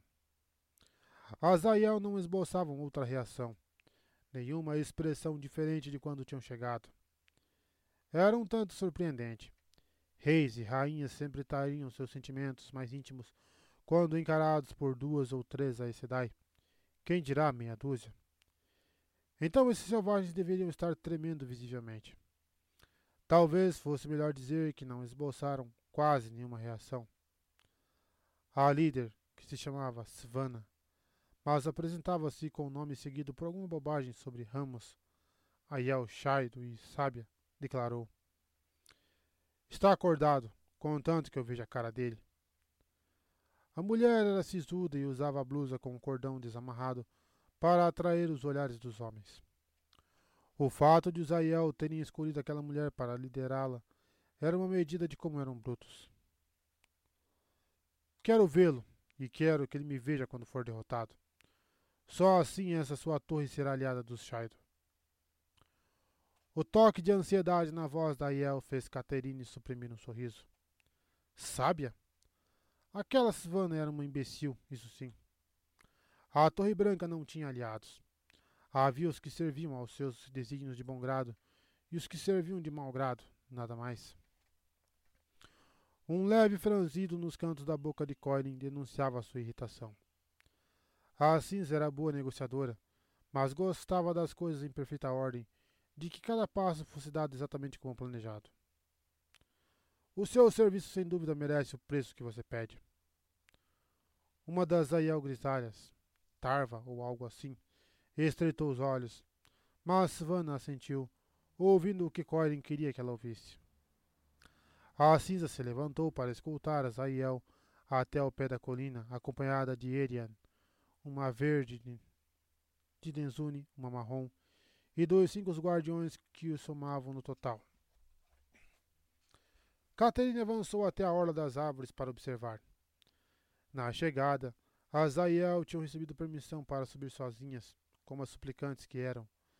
Mas na volta, recebiam todas as honrarias possíveis para que acreditassem ser realmente amigas e aliadas. Catherine se perguntou se aquelas mulheres eram civilizadas o bastante para perceber as sutilezas. Galwin estava lá embaixo, sentado em uma pedra, encarando o gramado. O que aquele jovem pensaria se descobrisse que ele e seus garotos só estavam ali para permanecerem afastados de Tarvalon? Nem Elaida nem o salão gostavam de ter à volta um grupinho de lobos que se recusavam a serem encoleirados. Talvez fosse possível persuadir os Shaido a eliminar o problema. Elaida sugerira a ideia. Dessa forma, a morte do rapaz não faria sua mãe se voltar contra a torre. Se olhar por mais tempo para esse garoto, Caterine, vou começar a achar que você estaria melhor como verde. A vermelha deixou entrever um breve lampejo de raiva e inclinou a cabeça respeitosamente. Eu estava só especulando sobre os pensamentos dele, Galina Sedai. Era a demonstração máxima de respeito adequado a um lugar público como aquele, talvez até um tantinho a mais. Galina Casban aparentava no máximo 40 anos, Mas a mulher de rosto redondo tinha pelo menos o dobro da idade real de Caterine e fora líder da Aja Vermelha por 18 anos. Naturalmente, o fato não era conhecimento comum entre as irmãs de outras cores. Tais coisas diziam respeito apenas à Aja. Galina sequer integrava o grupo de votantes vermelhas no salão da torre, embora, pelas suspeitas de Caterine, as líderes da maioria das outras Ajas integrassem. Elaida teria nomeado o líder da expedição em vez da presunçosa Coiren, mas a própria Galina apontara que uma vermelha poderia despertar as suspeitas de Randaltor. O trono de Amerlin deveria ser de todas as Ajas e de nenhuma, renunciando à sua antiga lealdade. Ainda assim, se Elaida prestava deferência a alguém, o que era discutível, essa pessoa era Galina. Será que ele virá por vontade própria, como imaginam, Coiren? indagou Caterine. Talvez, respondeu Galina em um tom seco. A honra que esta delegação dispensa a ele deveria ser suficiente para fazer um rei carregar o próprio trono até Tarvalo. Caterine não se deu ao trabalho de assentir. Essa tal Silvana vai matá-lo se tiver a chance. Então ela não pode ter chance alguma. A voz de Galina era fria e a boca carnuda parecia rígida.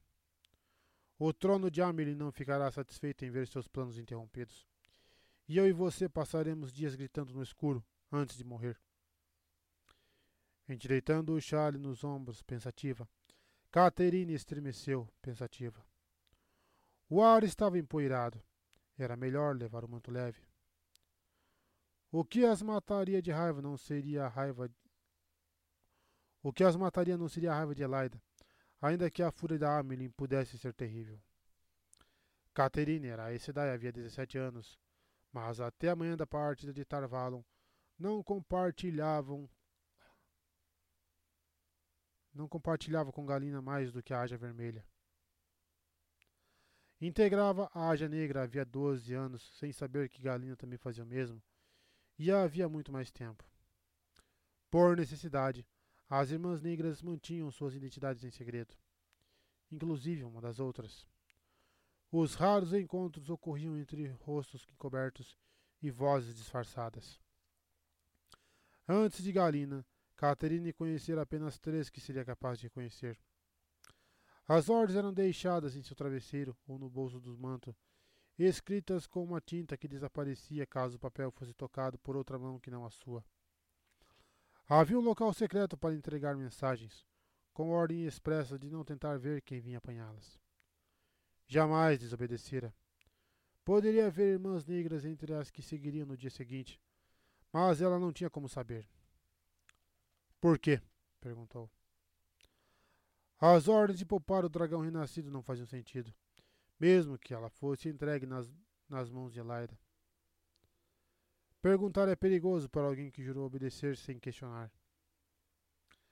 Caterine estremeceu outra vez e quase não conseguiu conter uma mesura. Sim, Galina Sedai. Mas não consegui impedir a mente de repetir a pergunta. Por quê?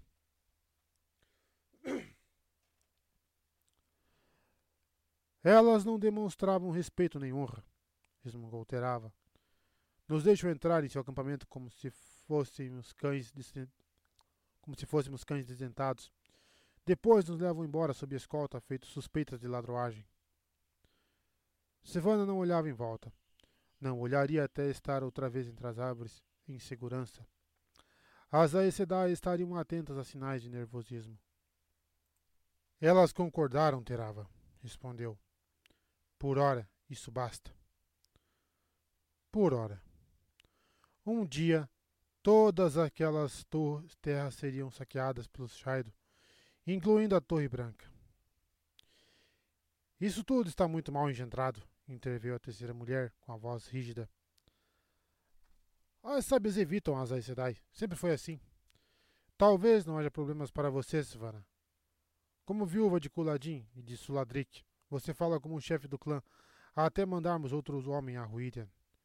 Mas o restante de nós não deveria tomar parte disso. Sivana mal conseguiu for se forçar a continuar avançando. Design fora contra sua elevação à sábia, bradando em alto e bom som que ela não passara por nenhum aprendizado, nem fora ruída numa única vez, clamando que seu posto como chefe de clã a tornava inapta. Além do mais, como viúva de não apenas um, mas dois chefes já mortos, talvez ela trouxesse mau agouro. Felizmente, um bom número das sábias Shaido deram ouvidos a Sivana, não a Design. Porém, infelizmente, havia gente demais dando ouvido a Design para que fosse seguro fazê-la desaparecer. As sábias supostamente eram invi... as sábias supostamente eram invioláveis. Até circulavam livres entre os Shaido e os imbecis traidores lá em Caerhien. Mas Sivana encontraria um jeito. Como se infectada pelas dúvidas de design, Trava começou a resmungar, em parte para si mesma. Mal engendrada é ficar contra as Aes Sedai. Nós a servíamos antes da ruptura e falhamos. É por isso que fomos enviados à Terra da Trindade. Se falharmos outra vez, seremos destruídos. Era nisso que todos acreditavam.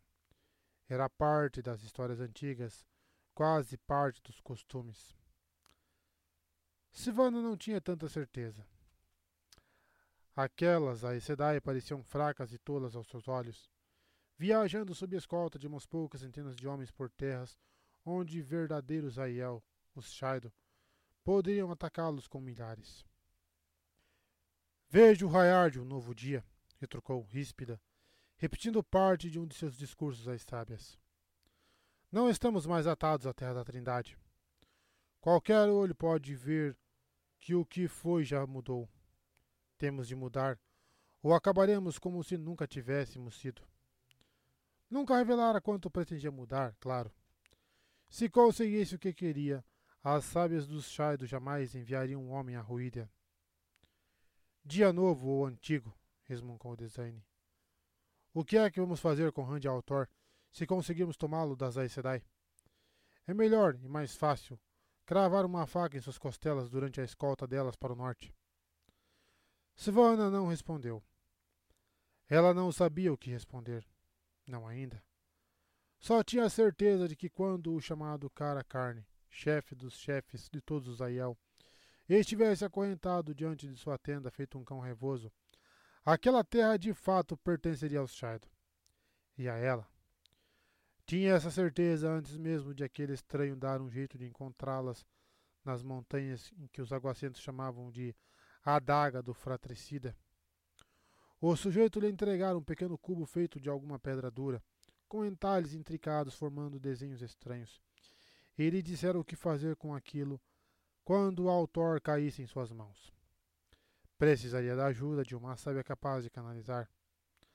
Carregava o objeto no bolso do cinto o tempo todo, mas ainda não decidira o que fazer com aquilo. Apesar disso, Ainda não contara a ninguém sobre o aguacento ou o cubo.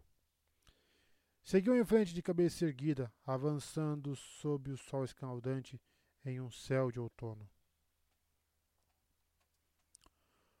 O jardim do palácio poderia ter um resquício de frescor se houvesse qualquer árvore, mas a única sombra vinha das topiárias exóticas em formatos de cavalos cavalgando, ursos acrobatas e coisas do tipo. Jardineiros em camisas de manga corriam apressados com baldes de água debaixo do sol escaldante da tarde, tentando salvar suas criações. Tinham desistido das flores, limpando todos os canteiros e padronizando os padronizando-os com gramados também decadentes. Uma pena que o calor esteja tão forte, comentou Ayuron. Ele puxou um lenço de renda da manga rendada do casaco de seda amarela e deu tapinhas delicados no rosto. Depois jogou o lenço de lado. Um serviçal de uniforme vermelho e dourado logo apanhou o lenço do, do chão de cascalhos e desapareceu de volta no cenário. Outro homem uniformizado depositou um lenço limpo na mão do rei, para que este o enfiasse na manga. A Euron não agradeceu, claro, sequer pareceu notar. Esses camaradas em geral conseguem preservar tudo vivo até a primavera.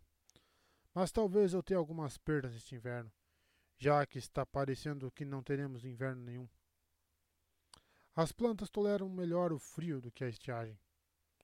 Você não acha que estão ótimas, minha querida? Ailron, ungido pela luz, rei defensor de Amadícia, guardião do portão sul, não era tão bonito quanto diziam os rumores. Porém, porém, logo que o conhecera, anos antes, Morgase suspeitara de que ele próprio talvez fosse a fonte de tais rumores. A cabeleira escura era farta e ondulada, e mesmo assim, as entradas na testa já eram perceptíveis. O nariz era um pouco comprido demais, as orelhas um tantinho grandes. Todo o rosto sugeria uma vaga brandura. Um dia ela teria de perguntar: Esse portão sul dava para onde? Abanando o leque de marfim entalhado, ela examinou uma das composições dos jardineiros. Pareciam três mulheres nuas imensas em uma luta desesperada contra serpentes gigantes. São mesmo extraordinárias, respondeu. Um pedinte, uma pedinte dizia o que era necessário. Sim. Sim, não são? Ah, parece que os assuntos de Estado me chamam. Assuntos urgentes, eu receio. Uma dúzia de homens de casacos, tão coloridos quanto as flores que já não cresciam naquele jardim, tinham despontado na escadinha de mármore no extremo oposto da calçada e aguardavam diante de uma dezena de colunas caneluradas que não serviam para sustentar coisa alguma. Até a noite, minha querida. Conversaremos mais sobre seus terríveis problemas e o que posso fazer a respeito. Ele se curvou diante da mão dela, parando a um passo de beijá-la. E Morgase respondeu com mesura suave, murmurando as frivolidades costumeiras. O homem foi embora depressa, seguido por todos, exceto um, do grupinho de serviçais que o acompanhava por toda parte. Quando se viu sozinha, abandonou, abanou o leque com mais força do que podia na presença daquele homem. Aeron fingia não ser afetado pelo calor, mesmo com o rosto empapado de suor, e seguiu de volta para seus aposentos. Seus, por resignação mais que concordância, assim como o vestido azul claro que tivera que aceitar como presente. Insistira na gola alta, apesar do calor. Tinha uma opinião muito firme a respeito de decotes baixos. O serviçal que ficara seguia atrás dela, a curta distância. E Talanvor, claro, seguindo-a feito uma sombra, ainda insistindo em usar o grosseiro casaco verde que vestira na viagem até lá, de espada na cintura, como se esperasse que ela fosse ser atacada no palácio de Seranda, a menos de duas milhas de Amador. Morgase tentava ignorar o rapaz alto, mas, como de costume, ele se recusava a ser ignorado. Deveríamos ter ido para Gyaldan, Morgase. Para Gihaná adiara certas coisas por tempo demais. Suas saias farfalharam quando ela deu meia volta para confrontá-lo e seus olhos se inflamaram. Na jornada, certas descrições se faziam necessárias, mas as pessoas à nossa volta sabem quem eu sou. Lembre-se disso você também e demonstre o devido respeito pela sua rainha. De joelhos. Para seu espanto, ele não se moveu. Você é a minha rainha, Morgase? Pelo menos Talambor teve a decência de baixar a voz para que o serviçal não ouvisse e espalhasse a fofoca. Mas seus olhos. Morgase por pouco não recuou ao ver o desejo nítido contido neles. E a raiva. Não vou deixá-la à própria sorte, Morgase. Mas você deixou muita coisa para trás ao largar Andor nas mãos de Gabriel. Quando resolver isso, vou me ajoelhar a seus pés e pode até mandarem cortar minha cabeça, se for sua vontade. Mas até lá. Deveríamos ter ido para Gyaldan. Aquele jovem tolo se mostrava disposto a morrer lutando contra o usurpador, mesmo depois de Morgase perceber que nenhuma casa em Andor a apoiaria. E dia após dia, semana após semana, desde que ela concluíra que sua única escolha era procurar ajuda no exterior, ele via ficando cada vez mais insolente e insubordinado. Poderia pedir a cabeça de Talan por a Euron e recebê-la sem qualquer questionamento. No entanto, a ausência de questionamentos não significava a ausência de pensamentos. Ela realmente era apenas uma suplicante ali, e não podia se dar ao luxo de pedir um favor que não fosse absolutamente necessário. Além do mais, não estaria ali sem Talanvor. Seria prisioneira, pior que prisioneira, de Lord Gabriel. Eram os únicos motivos pelos quais a cabeça de Talanvor continuaria em seu pescoço. Seu exército guardava as portas ornamentadas de seus aposentos. Basel Gil era um homem de bochechas rosadas, vaidoso, que usava os cabelos grisalhos penteados para trás para disfarçar a careca parcial.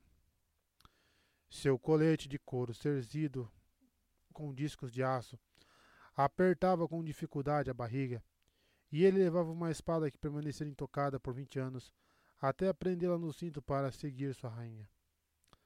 Langwin era durão e corpulento, mas seus olhos de pálpebras pesadas lhe conferiam um aspecto sonolento. Ele também portava uma espada, mas as cicatrizes em seu rosto e no nariz, quebrado mais de uma vez, eram um sinal de que estava mais acostumado a usar os punhos ou um porrete. Um estalajadeiro e um brigão de rua. Fora Talanvor. Fora Talanvor. Esse era o único exército de que dispunha até então, para resgatar Andor e seu trono das mãos de Gabriel. Os homens se curvaram em mesuras desajeitadas, mas ela passou direto por entre os dois e bateu a porta na cara de Talanvor. O mundo, declarou em um rosnado, seria muito melhor sem os homens. E mais vazio, sem dúvida, completou a antiga ama de Morgase na antessala, sentada em sua cadeira ao lado de uma janela coberta com cortinas de veludo. O coque grisalho de Line se balançava de um lado a outro enquanto ela mantinha a cabeça inclinada por sobre o aro de bordado. Uma mulher muito amar, muito magra, mas nem de longe tão frágil quanto aparentava. Imagino que a Irum esteja igualmente pouco acessível hoje. Ou foi Talanvor, minha criança? Você precisa aprender a não deixar os homens estragarem seu humor. Essa irritação deixa seu rosto todo manchado. Line ainda não admitia que não era mais ama, apesar de já ter sido ama da filha de Morgase. A Euron foi fantástico, respondeu Morgase com prudência. A terceira mulher no recinto fungou alto. Estivera ajoelhada, apanhando roupas de cama dobradas de dentro de um baú, e Morgase teve que fazer um esforço para não olhar feio para ela. Brienne era companheira de Langwin. A baixinha bronzeada de sol estava sempre atrás dele, mas era cairriena e deixava bem claro que Morgase não era sua rainha. Mais um ou dois dias, prosseguiu, e acho que consiga que ele se comprometa. Hoje ele finalmente admitiu que preciso de soldados de fora para recuperar Kemlin. Quando Gabriel for expulso de lá, os nobres virão outra vez a mim. Esperava que sim. Estava em amadícia por ter se deixado cegar por Gabriel, por ter destratado até seus amigos mais antigos entre as casas, só para seguir ordens dele. Um cavalo lento nem sempre chega ao fim da viagem, citou Line, ainda concentrada no bordado. Gostava muito de ditados antigos, e Morgase suspeitava de que ela inventasse alguns conforme a demanda. Este vai, insistiu. Talanvor estava errado em relação a Gyaldan. Segundo Aiuron, a nação estava à beira da anarquia por conta do profeta, a respeito de quem todos os serviçais andavam cochichando. O sujeito que pregava o renascimento do dragão. Gostaria de um pouco de ponche, Brienne. A mulher só a encarou e ela acrescentou: Por gentileza. Ainda assim, o copo foi servido com uma cara emburrada. A mistura de vinhos e sucos de frutas estava gelada e refrescante naquele calor, e Morgase apreciou o toque do cálice de prata contra a própria testa. A Euro mandara trazer neve e gelo das montanhas da névoa, embora fosse necessário um fluxo quase incessante de carroções a fim de prover o suficiente para o palácio. Line também apanhou um cálice. Quanto a Talanvor, começou, depois de um golinho. Deixe quieto, Aline, vociferou Morgase. E daí que ele é mais novo? começou Briane. Também servir a ponte para si. Tamanha afronta. A função dela era de serviçal, fosse lá o que tivesse sido em Cairien. Se quer o homem, agarre-o de uma vez. Langwin diz que o sujeito está jurado a você e já viu o jeito como ele a olha. Ela soltou uma risadinha rouca. Duvido que recuse. Os caerrianos eram nojentos, mas pelo menos a maioria encobria os costumes libertinos apropriadamente. Morgaz estava prestes a expulsar a mulher do quarto quando ouviu uma batida na porta. Sem aguardar permissão, um homem de cabelos brancos, todo magro e musculoso, adentrou o recinto. Seu manto branco como a neve trazia o brasão de um sol dourado e flamejante no peito. Torcera para conseguir evitar os mantos brancos até selar um acordo sólido com Euron. Vinho fresco de súbito congelou seus ossos. Onde estavam Talanvor e os outros? Como tinham permitido que o homem adentrasse seus aposentos daquele jeito? Com os olhos escuros cravados nela, o sujeito dispensou uma mesura ínfima. Tinha o rosto envelhecido e a pele repuxada, mas era fraco como um martelo sem dono. Borgase de Andor? perguntou com a voz firme e profunda. Sou Pedro Unial. Não era um manto branco qualquer, mas o senhor capitão comandante dos Filhos da Luz em pessoa. Não tema. Não vim para prender a senhora. Morgase se aprumou. Me prender? Sobre que acusação? Eu não sei canalizar. Assim que as palavras saíram de sua boca, ela quase estalou a língua, de tão exasperada. Não deveria ter mencionado a canalização. O fato de ter se colocado na defensiva era a prova de como estava nervosa. O que disser era verdade, pelo menos em grande medida. Cinquenta tentativas de sentir a fonte verdadeira resultaram em apenas um sucesso, e precisara de mais vinte tentativas de abrir e saidar até conseguir um único fiozinho. Uma irmã marrom chamada Veren lhe dissera que havia pouquíssima necessidade de ela permanecer na torre até aprender a manejar a habilidade ínfima com segurança. Mesmo assim, naturalmente, a torre a fez ficar. Mas até aquela capacidade de canalizar diminuta era proibida em Amadícia, sujeita à pena de morte. O anel da grande serpente em sua mão, joia que tanto fascinara Euron, agora reluzia de tão quente. Mas foi treinada na torre, murmurou Nial. Isso também é proibido. Porém, como eu disse, eu não vim para prendê-la, mas para ajudá-la. Dispense suas mulheres para podermos conversar. Ele ficou à vontade, ocupando uma, uma poltrona alta, acolchoada e dobrando o manto no encosto. Mas, antes que elas saiam, vou querer um pouco desse ponche. Para desgosto de Morgase, Brienne imediatamente levou um cálice ao homem, mantendo os olhos baixos e o rosto inexpressivo feito uma tábua. Ela se esforçou para recobrar o controle. Elas ficam, mestre Nial. Não daria ao homem a satisfação de chamá-lo pelo título. A desfeita não parecia intimidá-lo. O que aconteceu com meus homens ali fora? Não vou deixar passar se estiverem feridos. E o que faz pensar que eu preciso da sua ajuda? Seus homens não estão feridos, respondeu Nial, desdenhoso, ainda bebendo. Acha que a Iron vai dar o que a senhora precisa? A senhora é uma bela mulher, Morgase e a Euron aprecia as damas de cabelo da cor do sol. A cada dia vai se aproximar mais desse acordo que a senhora busca, mas sem nunca fechá-lo, até a senhora concluir que, talvez, com algum sacrifício, ele acabe cedendo.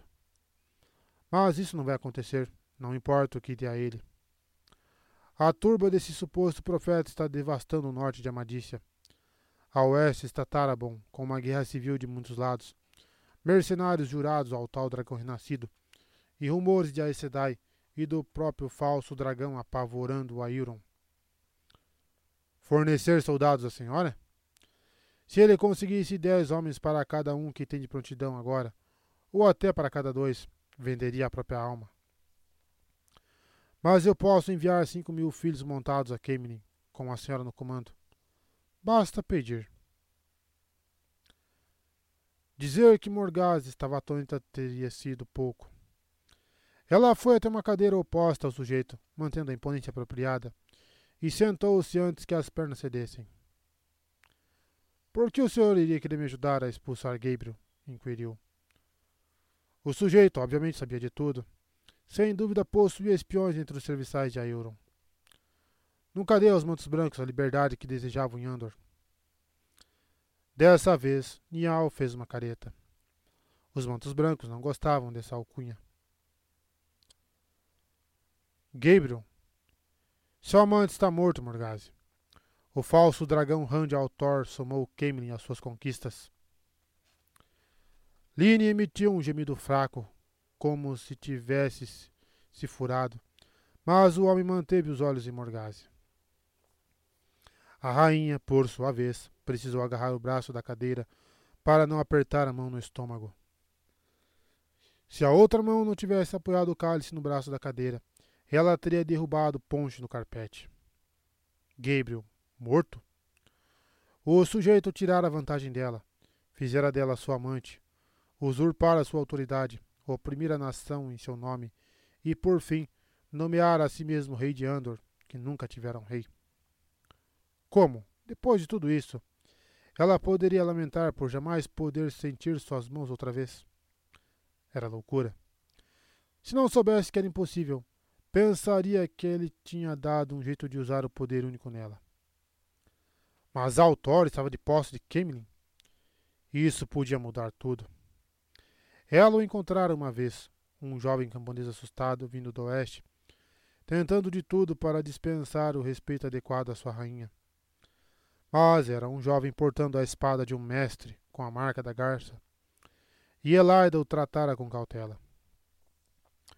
Por que o chama de falso dragão, Nial? Se o sujeito pretendia chamá-lo pelo nome, poderia passar até mesmo sem a alcunha de mestre, destinada aos camponeses. A pedra de Tear caiu, como afirmam as profecias do dragão. Os próprios grãos-senhores de Tear o proclamaram dragão renascido. Nial estampava um sorriso debochado. Em todos os lugares onde ele apareceu havia a Sedai. Elas canalizam para ele, pode apostar. O garoto é só uma marionete da torre. Tem amigos em muitos lugares. Eram espiões, bem da verdade. E eles me informaram que há provas de que a torre fez a mesma mação com Logan, o último falso dragão. Talvez ele tenha ficado muito cheio de si, e as Aes Sedai tenham precisado dar um fim nele. Não há prova disso. Morgase ficou satisfeita com a firmeza da própria voz. Ouviram os rumores sobre Logan a caminho de Amador mas eram só rumores. O homem deu de ombros. Acredite no que quiser, mas eu prefiro a verdade a fantasias bobas. Será que o verdadeiro dragão renascido faria o que ele fez? Os grãos senhores o proclamaram, não foi o que a senhora disse? Quantos ele enforcou antes de os outros se curvarem? Ele deixou os Aiel saquearem a pedra e toda a Cairhien. Afirma que Cairhien deve ter um novo governante, nomeado por ele, mas o único poder de verdade por lá é ele mesmo. E além do mais, diz que haverá um novo governante em Camelin. A senhora está morta, sabia disso? Acho que estão falando de Lady Daelin. Ele se sentou, ele se sentou no trono do leão e realizou audiências.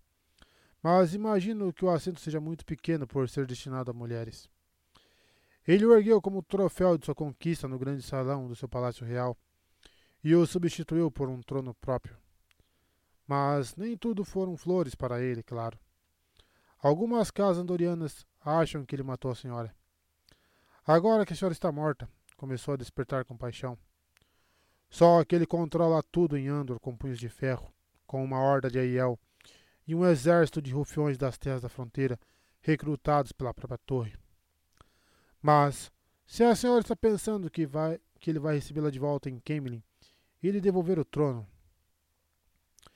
Nial foi baixando a voz, mas a torrente de palavras atingira Morgase feito pedras. Daelin só seria a próxima na sucessão se Elaine morresse sem, sem ter filhos. Ah, Luz. Elaine. Será que ela ainda estava segura na torre?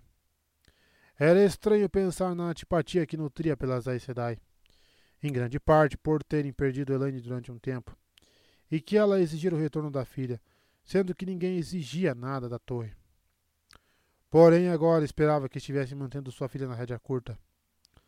Lembrou-se de uma carta enviada por Elaine depois de retornar a Tarvalon. Teria havido outras. Muitos acontecimentos do período em que Gabriel a mantivera cativa eram vagos. Sem dúvida, Elaine estava segura. Ela também deveria estar preocupada com Gawain e Galad. Sabia lá a luz onde os dois estavam. Mas Elaine era sua herdeira. A paz em Andor dependia de uma sucessão tranquila. Precisava pensar bem no assunto. Tudo fazia sentido, mas as mentiras eram bem engendradas, sempre faziam sentido, e aquele homem era um mestre nessa arte. Precisava de fatos. Não era surpresa que Andor acreditasse em sua morte. Tivera de sair do próprio rei nas escondidas, para evitar Gabriel e os que poderiam entregá-la a ele, ou fazê-la pagar pelas injustiças que ele cometera. Se disso restasse alguma compaixão, poderia aproveitá-la quando se reerguesse dos mortos. Fatos. Precisarei de tempo para pensar, declarou. Mas é claro. Nial levantou-se devagar. A própria Morgase teria se levantado para que ele não ficasse mais alto, mas não sabia se as pernas aguentariam. Volto daqui a um ou dois dias. Enquanto isso, quero garantir sua segurança. A Euron está tão ocupado com os próprios problemas que não há como afirmar quem poderia entrar sorrateiro, talvez com más intenções. Tomei a liberdade de postar alguns dos filhos de vigia aqui, com o consentimento de Euron. Morgause sempre ouvira dizer que os mantos brancos eram um verdadeiro poder em Amadícia, e tinha certeza de que acabara de comprovar isso. Nial foi um tantinho mais formal na partida do que na chegada, fazendo uma mesura que serviria a um de seus iguais. De um jeito ou de outro, deixava entrever que ela não tinha escolha. Morgase se levantou assim que o sujeito foi embora. Mas Briane disparou em direção às portas ainda mais depressa. Porém, antes que as duas conseguissem dar três passos, uma das portas se abriu e Talanvor e os outros dois irromperam no aposento. Morgase, chamou ele um arquejo, tentando sorvê-la com os olhos. Achei que. Achou? indagou a rainha com desdém. Era demais. Ele não aprendia. É assim que você me protege? Um garoto faria melhor. Pensando bem, isso foi mesmo obra de um garoto. Talanvor sustentou aquele olhar abrasador por mais um instante. Então deu meia volta e saiu, abrindo caminho por Basel e Langwin. O estalajadeiro permaneceu parado, apertando as mãos nervosamente. Eram pelo menos trinta, minha rainha. Talanvor teria lutado. Ele tentou gritar, avisar a senhora, mas deram nele com o cabo de uma espada. O mais velho disse que não pretendiam machucar a senhora, mas que queriam tratar unicamente com a senhora, e se fosse necessário nos matar.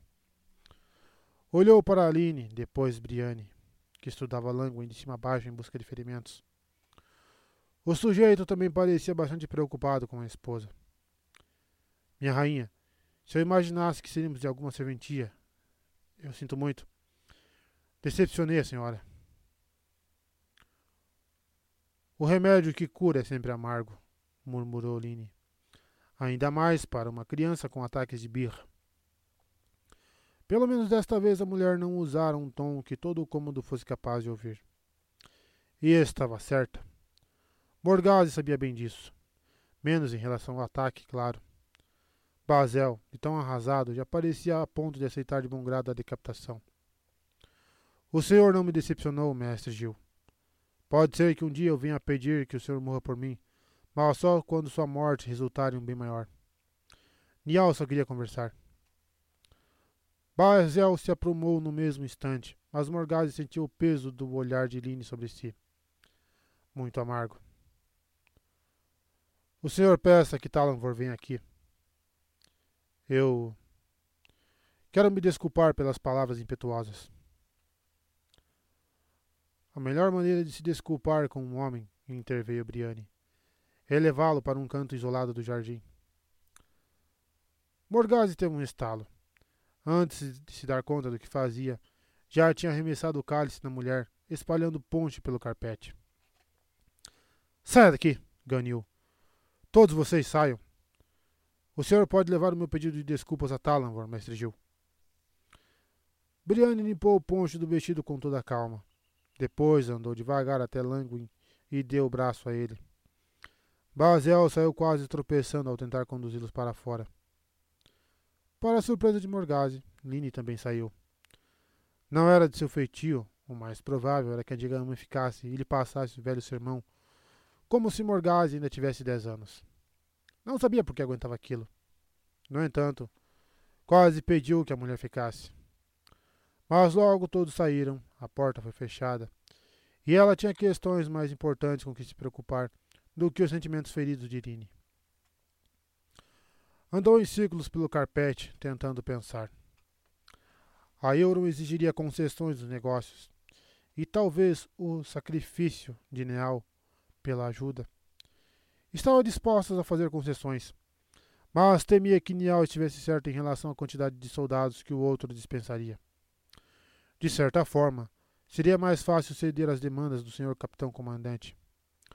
O homem de certo pediria livre acesso a Andor a todos os mantos brancos, e autonomia para eliminar os amigos das trevas que encontrassem em cada desvão, para incitar motim contra mulheres desamparadas acusadas de serem Aes Sedai, para matar as verdadeiras Aes Sedai.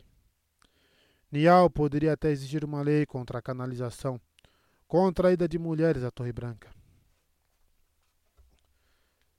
Seria possível, ainda que difícil e sangrento, expulsar os mantos brancos quando eles já, estiv já estivessem estabelecidos.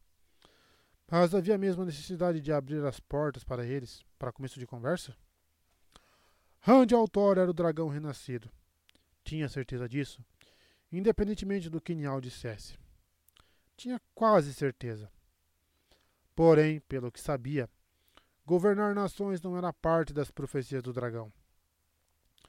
O dragão renascido, ou falso dragão, ele não poderia ter posse de Andor. Mas como ela poderia saber?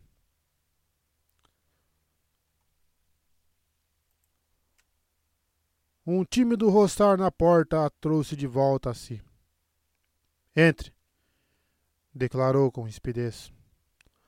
A porta se abriu lentamente e entrou um jovem de sorriso largo, vestido em um uniforme vermelho e dourado, trazendo uma bandeja com uma jarra de prata cheia de ponge gelado, já com gotículas formadas pela umidade. Estava esperando Talanvor. Langwin montava guarda sozinho no corredor, pelo que ela podia ver. Ou pelo menos descansava, recostado na parede, feito um segurança de taverna. Ela gesticulou, indicando ao jovem onde deixar a bandeja. Irritada, Talanvor deveria ter vindo. Ah, se deveria. Voltou a andar em círculos. Basel e Langwin podiam partir para a aldeia mais próxima em busca de boatos, mas seriam apenas boatos, talvez plantados por Nial. O mesmo valia para os serviçais do palácio. Minha rainha. Posso falar, minha rainha? Morgase se virou, estupefata. O sotaque era de Andor. O jovem estava ajoelhado, o sorriso largo oscilando entre a dúvida e a arrogância. Talvez tivesse sido belo, mas o nariz quebrado fora mal corrigido. Em Langwin, o traço parecia rústico, ainda que grosseiro. Já naquele camarada, parecia que o sujeito tinha tropeçado e caído de cara no chão. Quem é você? inquiriu. Como entrou aqui? Sou. Venho de mercado de Shirã, em Andor, acrescentou, como se ela não pudesse se dar conta disso. Impaciente, Morgase fez um gesto para que o rapaz prosseguisse. Vim para Amador com meu tio Gen, explicou o recém-chegado. Ele é mercador em Quatro Reis e veio atrás de tinturas tarabonianas.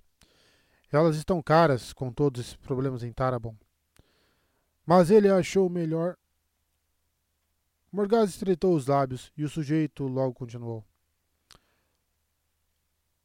Ouvimos. Ouvimos falar da senhora, minha rainha, que a senhora estava aqui no palácio. E tem essa lei aqui de amadícia, e com a senhora tendo sido treinada na Torre Branca e tudo mais. Pensamos que poderíamos ajudar. O rapaz engoliu em seco e concluiu com uma vozinha fraca. Ajudar a senhora a fugir. E vocês estão preparados para me ajudar a fugir? Não era o melhor plano, mas ela poderia cavalgar rumo ao norte até Gyaldan. Talanvor ficaria exultante. Não, não ficaria, e isso seria pior. Parcher, porém, balançou a cabeça cheia de pesar. Tio Gen tinha um plano, mas agora há mantos blancos em todo o palácio. Eu não sabia o que fazer além de vir falar com a senhora, que foi ele que mandou. Tio Gen vai pensar em outra coisa, minha rainha. Ele é esperto. Tenho certeza disso, murmurou Morgase. Então a ideia de ir a Gyaldan voltou a esmaecer. Há quanto tempo você saiu de Andor? Um mês? Dois? O rapaz aqueceu. Então não sabe o que está acontecendo em Kemenin. Ela deu um suspiro. O jovem lambeu os lábios. Eu. Estamos hospedados em Amador com um homem que tem pombos, um mercador. Ele recebe mensagem de todos os cantos, de Kemenin também. Mas só ouço más notícias, minha rainha. Pode levar um dia ou dois, mas o tio vai achar outra saída. Só queria que a senhora soubesse que tem ajuda por perto. Bem, as coisas seriam desse jeito, afinal. Uma disputa entre Pedro Unial e esse tal de Gen, tio de Pater. Desejou não ter tanta certeza em quem apostar. Enquanto isso, pode me contar quando as coisas estão ruins em Kemlin. Minha rainha, eu fui mandado aqui apenas para informar a senhora a respeito da ajuda. Meu tio vai ficar bravo se eu ficar. Eu sou a sua rainha, Pater, retrucou Morgase com firmeza. E também do seu tio Jen. Ele não vai se incomodar se você responder as minhas perguntas. Pete parecia prestes a ser disparada, mas ela se acomodou em uma cadeira e se preparou para esgravatar a verdade. Esgravatar? Pedro Unial sentia-se bastante satisfeito ao descer de sua montaria no pátio principal da Fortaleza da Luz e jogar as rédeas para um cavalariço. Morgaz estava sob controle e ele não precisara mentir nenhuma vez. Não gostava de mentir. Criara sua própria interpretação dos acontecimentos, mas tinha certeza de tudo. Rand Altor era um falso dragão, um instrumento da torre. O mundo estava cheio de idiotas incapazes de pensar. A última batalha não seria um duelo titânico entre o tenebroso e um dragão renascido, um homem comum. O Criador abandonara a humanidade à própria sorte havia muito tempo. Não. Quando Tarmongaidon chegasse, seria como na Guerra dos Trollocs, mais de dois mil anos antes, quando hordas de Trollocs e outras crias da sombra emergiram da grande praga, arruinaram as terras da fronteira e quase afogaram toda a humanidade em um mar de sangue. Não pretendia deixar a humanidade enfrentar isso cindida e despreparada. Uma onda de mesuras de filhos vestidos em mantos brancos o acompanhou pelos corredores de paredes de pedra da fortaleza ao longo de todo o trajeto até sua sala de audiências particular. Na antessala, Bauer, o secretário de rosto rígido, Pôs-se de pé em um salto e começou a enumerar os papéis que aguardavam a assinatura do senhor capitão. Mas Pedro Unial focou a atenção no homem alto que se levantava, sossegado, de uma das cadeiras encostadas na parede. Tinha um cajado carmesim de pastor por trás do sol dourado, no manto, e três nós dourados de graduação abaixo do bordado. Jaixim Carridim, inquisidor da mão da luz, tinha o aspecto severo de sempre, porém, com mais cabelos grisalhos nas têmporas do que na última vez que Nial o vira. Os olhos escuros e fundos guardavam um toque de preocupação, e não era de se admirar. As duas últimas missões que lhe foram otorgadas terminaram em desastres, o que era nada auspicioso para um homem com aspirações a se tornar grão inquisidor, talvez até senhor capitão comandante. Nial largou o manto com Bauer e fez um gesto para que Carridinho o acompanhasse até a sala de audiências propriamente dita, onde as paredes de madeira escura exibiam estandartes de batalha capturados de antigos inimigos como troféus, e o chão era adornado por um sol imenso feito com uma quantidade de ouro capaz de embasbacar a maioria dos homens. No mais, era um aposento simples e estoico, reflexo do próprio Nial. O senhor capitão comandante sentou-se em uma cadeira de espaldar alto bem trabalhada, mas sem ornamentos. As duas compridas lareiras idênticas, uma em cada extremo do aposento, jaziam frias e limpas naquela época do ano em que deveriam abrigar fogueiras. Prova suficiente de que a última batalha estava próxima. Carridin dispensou uma mesura profunda e ajoelhou-se sobre o raio de sol, já gasto por tantos séculos de receber pés e joelhos. Você se perguntou por que mandei buscá-lo, Carridin? Depois dos acontecimentos na planície de Almot e Falme, depois de Tanchico, não haveria como recriminar o homem se ele estivesse pensando que seria preso. Porém, se suspeitava da possibilidade, não o deixava entrever na voz. Como de costume, não se absteve de mostrar que sabia mais do que qualquer um. De certo, mais do que deveria. Asa se dá em altar, meu senhor capitão comandante. A chance de eliminar metade das bruxas de Tarvalon, bem aqui na sua porta. Um exagero. Havia um terço delas em Salidar, se tanto, porém não mais do que isso. E por acaso se perguntou em voz alta com seus amigos? Nial duvidava de que Carridin tivesse algum amigo, mas haviam sujeitos com quem ele bebia, com quem se embebedava nos últimos tempos, o homem era dotado de algumas habilidades, no entanto. Habilidades úteis. Não, meu senhor capitão comandante. Eu não cairia em tamanha esparrela. Bom, respondeu Nial. Porque você não vai chegar nem perto dessa salidar, e nem qualquer outro filho. Não soube dizer se foi um lampejo de alívio que o rosto de Carridinho estampou por uns instantes. Se foi, era um comportamento destoante. O homem jamais demonstrará falta de coragem.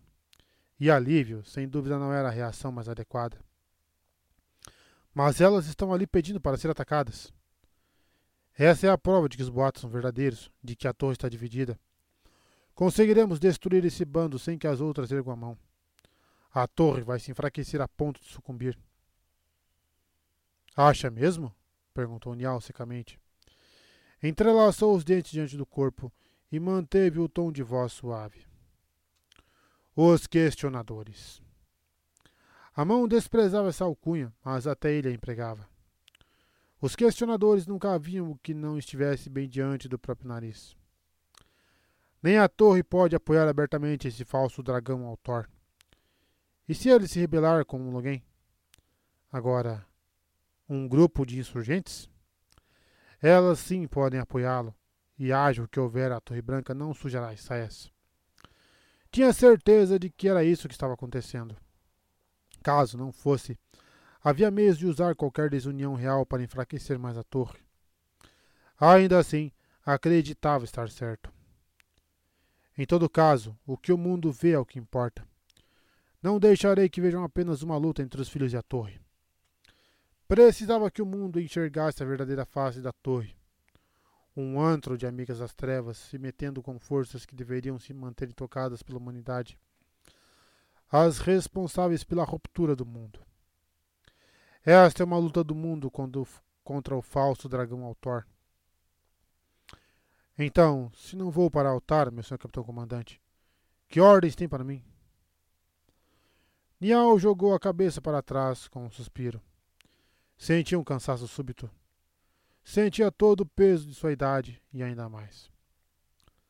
Ah, Carridin, você vai para Altara. Nial conhecia o nome e o rosto de Rand Altor desde pouco depois da sua suposta invasão marítima de Falme, uma conspiração das Aes Sedai que custara mil homens aos filhos e espalhar o caos e os devotos do dragão por Tarabon e Arad Doman. Na época, ficara sabendo quem era Altor e acreditara poder usá-lo para forçar a união das nações. Depois de unidas, Com o falso dragão sob sua liderança, teria sido possível eliminar Altor e preparar-se para, para as hordas de Trollocs. Enviara emissários a cada governante de cada terra para alertá-los do perigo. Mas Altor conseguia ser ainda mais ligeiro do que ele imaginara. Ainda era difícil acreditar. A ideia era deixar o leão raivoso rugindo pelas ruas por tempo bastante para assustar todos. Mas o leão se agigantara e ficara mais veloz do que um raio. No entanto, nem tudo estava perdido. Precisava sempre se lembrar disso. Mais de mil anos antes, Guairi Amalazan se declarara dragão, se declarara dragão renascido, um falso dragão capaz de canalizar. Amalazan conquistara mais terras do que Autor possuía no momento, até que um jovem rei de nome Arthur Paendrag Tanreal enfrentou em uma batalha e deu início à escalada de seu próprio império. Nial não se considerava o novo Arthur Asa de Gavião, mas era o que o mundo dispunha. E, enquanto estivesse vivo, não desistiria.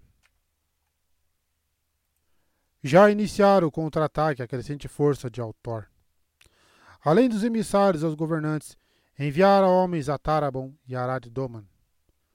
Poucos, mas com a missão de encontrar as pessoas certas e sussurrar em seus ouvidos que todos os problemas era culpa, eram culpa dos devotos do dragão, os tolos amigos das trevas, que haviam declarado apoio ao Thor. E da Torre Branca. Já chegavam bastante rumores de Tarabon a respeito do envolvimento de Aes Sedai na briga, rumores que serviam de preparação para a verdade. Era hora de dar o próximo passo naquele novo plano, para indicar que lado escolher aos que se mantinham em cima do muro. Tempo. Tinha tão pouco tempo. Mesmo assim, era impossível não sorrir. Certos homens, já mortos, um dia haviam declarado: Quando Nial abre um sorriso, está mirando sua jugular. Altar e Murand estão prestes a ser assolados por uma praga de devotos do dragão, disse a Carridin. O aposento parecia o salão de estar de um palácio, o teto abobadado em reboco trabalhado, carpetes com tramas delicadas no piso de azulejos brancos, painéis com detalhes elaborados nas paredes, embora estivesse longe de ser um palácio. Na verdade, estava longe de qualquer lugar capaz de ser compreendido pela mente humana. O vestido de bronze de Misaana Farfalhava enquanto ela circundava uma mesa marchetada de lápis lazuli, entretida na montagem de uma complexa torre de dominós de marfim, na qual cada nível era maior que o inferior. Orgulhava-se de realizar o feito unicamente com seus conhecimentos de tensão e alavancagem, sem usar um fio sequer de poder. A torre já tinha nove andares. A verdade era que, mais do que entretida, Misaana estava evitando conversar com sua companhia. Semir Reiji costurava, sentado em uma cadeira de espaldar alta revestida em tapeçaria vermelha, os dedos compridos e magros trabalhando com destreza os pontos minúsculos do padrão intrincado de flores diminutas. Até que enfim apareceu. Era sempre surpreendente lembrar que a outra mulher apreciava uma atividade tão comum. O vestido preto criava um forte contraste com a cadeira. Nem Demandred tinha a ousadia de insinuar a Semir Reige que ela só usava preto com tanta frequência, porque Lanfir usava branco. Pela milésima vez, Misana tentou analisar a razão do desconforto que sentia perto da outra. Conhecia as próprias forças e fraquezas, tanto em relação ao poder único quanto em outros aspectos. Igualava-se a Semir Reige na maioria dos pontos, e nos que não se igualava, tinha outras forças para contrapor as fraquezas da mulher de preto. Não era isso. Semir Reis se deleitava com a crueldade. Tinha prazer em causar sofrimento, mas de certo não era essa a questão. Misaana sabia ser cruel quando necessário, além de não se importar com o que Semir Reis fazia com os outros. Tinha de haver uma razão, mas não conseguia descobrir qual. Irritada, posicionou outra peça de dominó e a torre desmoronou com um estrondo, despejando os quadradinhos pelo mar, de marfim pelo chão. Estalando a língua, Misana deu as costas para a mesa e cruzou os braços. Onde está Demandred? Faz dezessete dias que ele foi para Shayalgul, mas esperou até agora para nos informar de uma mensagem e ainda por cima não apareceu. Durante aquele período, ela mesma fora duas vezes ao poço da perdição e fizera aquela caminhada inquietante com os dentes de pedra a lhe roçar os cabelos. E só encontrou um Mirdraal estranho, alto demais e que se recusava a falar. Encontrara a fenda lá, claro, mas o grande senhor não respondera. Não permaneceu por muito tempo nenhuma das vezes. Sempre acreditara ser imune ao medo, pelo menos ao suscitado pelo olhar de um meio-homem. Mas, nas duas vezes, o olhar sem olhos do Mirdraal a mandar embora a passos ligeiros, e apenas seu forte autocontrole evitou que saíssem disparada. Se a canalização naquele local não fosse uma via de morte certa, teria destruído o meio homem ou viajado para fora do poço. Onde é que ele está? Semirrege desviou a atenção da costura, erguendo sem piscar os olhos escuros cravados no rosto, no rosto escuro e plácido então deixou o trabalho de lado e levantou-se com graça. Ele vai chegar quando chegar, respondeu calma. Era sempre calma e sempre graciosa. Se não quisesse esperar, se não quiser esperar, vá embora. Sem perceber, Misaana ergueu-se um tantinho nas pontas dos pés, mas ainda assim precisou olhar para cima. Semirrege era mais alta que a maioria dos homens, mas tinha proporções tão perfeitas que só se podia notar sua altura quando a mulher se erguia, encarando os outros de cima. Embora? Eu vou embora, e ele pode ir. Não houve qualquer aviso, naturalmente. Nunca havia aviso quando o homem canalizava. Uma linha brilhante vertical surgiu no ar, depois se expandiu e girou para o lado, formando um portão com largura suficiente para permitir a entrada de Demandred. Ao chegar, ele dispensou a cada mulher uma pequena mesura. Trajava veste cinza escuro, com uma renda clara no pescoço. Demandred tinha facilidade para acompanhar a moda e os tecidos naquela era. Seu perfil de nariz aquilino era bastante bonito, embora não fosse propriamente o tipo que fazia disparar o coração de uma mulher. De certa forma, quase e não propriamente, eram as palavras que haviam permeado a vida de Demandred. O abandonado tivera a infelicidade de nascer no dia seguinte a Liusterin Telamon, que se tornaria o dragão. Enquanto Bari de Del Medar, seu nome da época, passaria anos quase conseguindo realizar os feitos de Liusterin, mas sem propriamente conquistar a mesma fama. Se Lewis Terry não existisse, Baaride teria sido o homem mais aclamado de sua era. Será que estaria ali naquele momento, caso tivesse sido conclamado líder no lugar daquele homem que ele considerava intelectualmente inferior, além de um idiota demasiado cauteloso e provido de muita sorte? Bem, isso era especulação, embora Misana já tivesse especulado antes. Não. O importante era que Demandred desprezava o dragão. E depois que o dragão renascera, esse desprezo fora transferido para um novo dragão. Por quê? Demandred ergueu uma das mãos. Vamos aguardar a presença de todos, Misaana, para não ter que me repetir. Misaana sentiu uma pontada minúscula de saidar, um instante antes de surgir uma linha cintilante que se abriu um em um portão. Grindal adentrou, pela primeira vez em a companhia de seus serviçais seminus, e deixou, e deixou a passagem desaparecer tão depressa como a de Demandred. Era uma mulher curvilínea, com cabelo louro acobreado e cheio de cachos, e de fato conseguira dar um jeito de encontrar strite para o vestido de gola alta. Embora fosse de gola alta, a roupa refletia seu humor. O tecido era uma bruma diáfana, Às vezes, Ana se perguntava se Grindal pensava em qualquer coisa, além de seus prazeres sensuais. Fiquei imaginando se estariam aqui, comentou a recém-chegada, em um tom jovial. Vocês três têm andado tão misteriosos. A mulher soltou uma risada alegre, meio boba. Não. Julgar Grindal pela aparência seria um erro terrível. Quase todos que a tomaram por idiota tinham morrido haviam muito, vítimas da mulher a quem trataram com desdém. Samael vem? perguntou Demandred. Indiferente, Grindal abanou uma das mãos que ostentavam um anel. Ah, ele não confia em você. Acho que já não confia nem em si mesmo. O estrate escureceu, tornando-se uma bruma menos reveladora.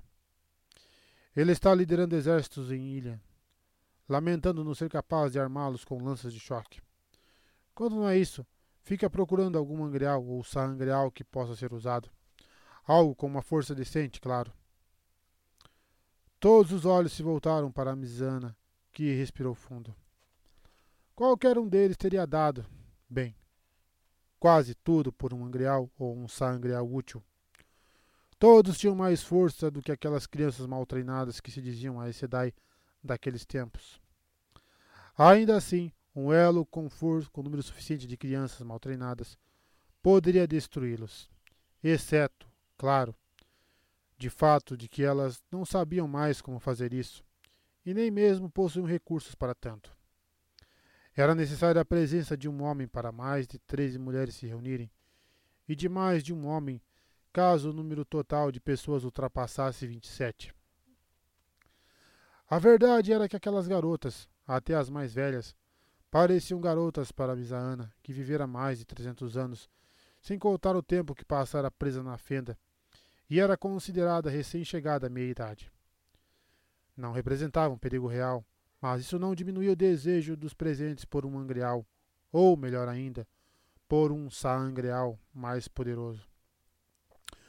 Com esses objetos remanescentes de seu próprio tempo, eles seriam capazes de canalizar uma quantidade de poder que os transformaria em cinzas, caso tentassem sem ajuda.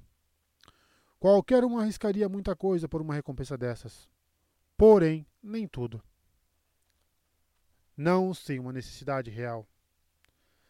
Mas a falta de necessidade real não aplacava o desejo. Na mesma hora, Ana assumiu um tom de bronca. A Torre Branca agora tem guardas e vigias em suas câmeras blindadas, do lado de dentro e de fora, e ainda por cima contam tudo quatro vezes por dia. A grande posse da pedra de Tear também está sob proteção com uma trama hedionda que me prenderia com toda a força se eu tentasse passar por ela ou desatá-la. Acho que só pode ser desatada por quem atou. E até isso acontecer, aquilo é uma armadilha para qualquer mulher capaz de canalizar. Um monte de entulhos inúteis, todos empoeirados pelo que ouvi falar. Retrucou Demandred com desprezo. Os tairenos reuniram tudo que tivesse a menor suspeita de ligação com o poder. Meisana suspeitava de que o homem não, não falava apenas baseado em rumores. Assim como desconfiava que a grande posse também estivesse protegida por uma armadilha contra homens. Do contrário, Demandred já teria capturado seu sangreal e partido atrás de Randaltor. Não há dúvidas de que existem alguns em Caerhien e Ruidian, mas mesmo que você não dedicara como autor as duas cidades estão abarrotadas de mulheres capazes de canalizar. Garotas ignorantes, Grindal fungou com desdém. Existe alguma diferença, retrucou Semir Reis com frieza, entre morrer nas mãos de uma cozinheira com uma fraca cavada nas costas ou de perder no duelo Charge em Cal? Ana aqueceu. Então só sobra o que esteja soterrado em antigas ruínas ou esquecido em algum sótão. Se querem contar com a sorte de encontrar alguma coisa, vão em frente. Eu não vou. A não ser que alguém saiba a localização de uma caixa de êxtase. De êxtase, não. De estase. Havia certa aspereza na pergunta. Era possível que as caixas de estase tivessem sobrevivido à ruptura do mundo. Mas depois de todos os abalos, de certo estariam no fundo de algum oceano ou nas profundezas das montanhas. Restava muito pouco do mundo que tinham conhecido, além de alguns nomes e lendas. O sorriso de Grindal era sua doçura. Sempre achei que você devia ser professora. Ah, desculpe, esqueci. O rosto de Misaana assumiu uma expressão sombria. Sua trajetória até o grande senhor começara quando, todos aqueles anos antes, lhe fora negado um lugar em Kolandaan. A haviam-na declarado inadequada para pesquisa, porém, disseram que ainda poderia ensinar.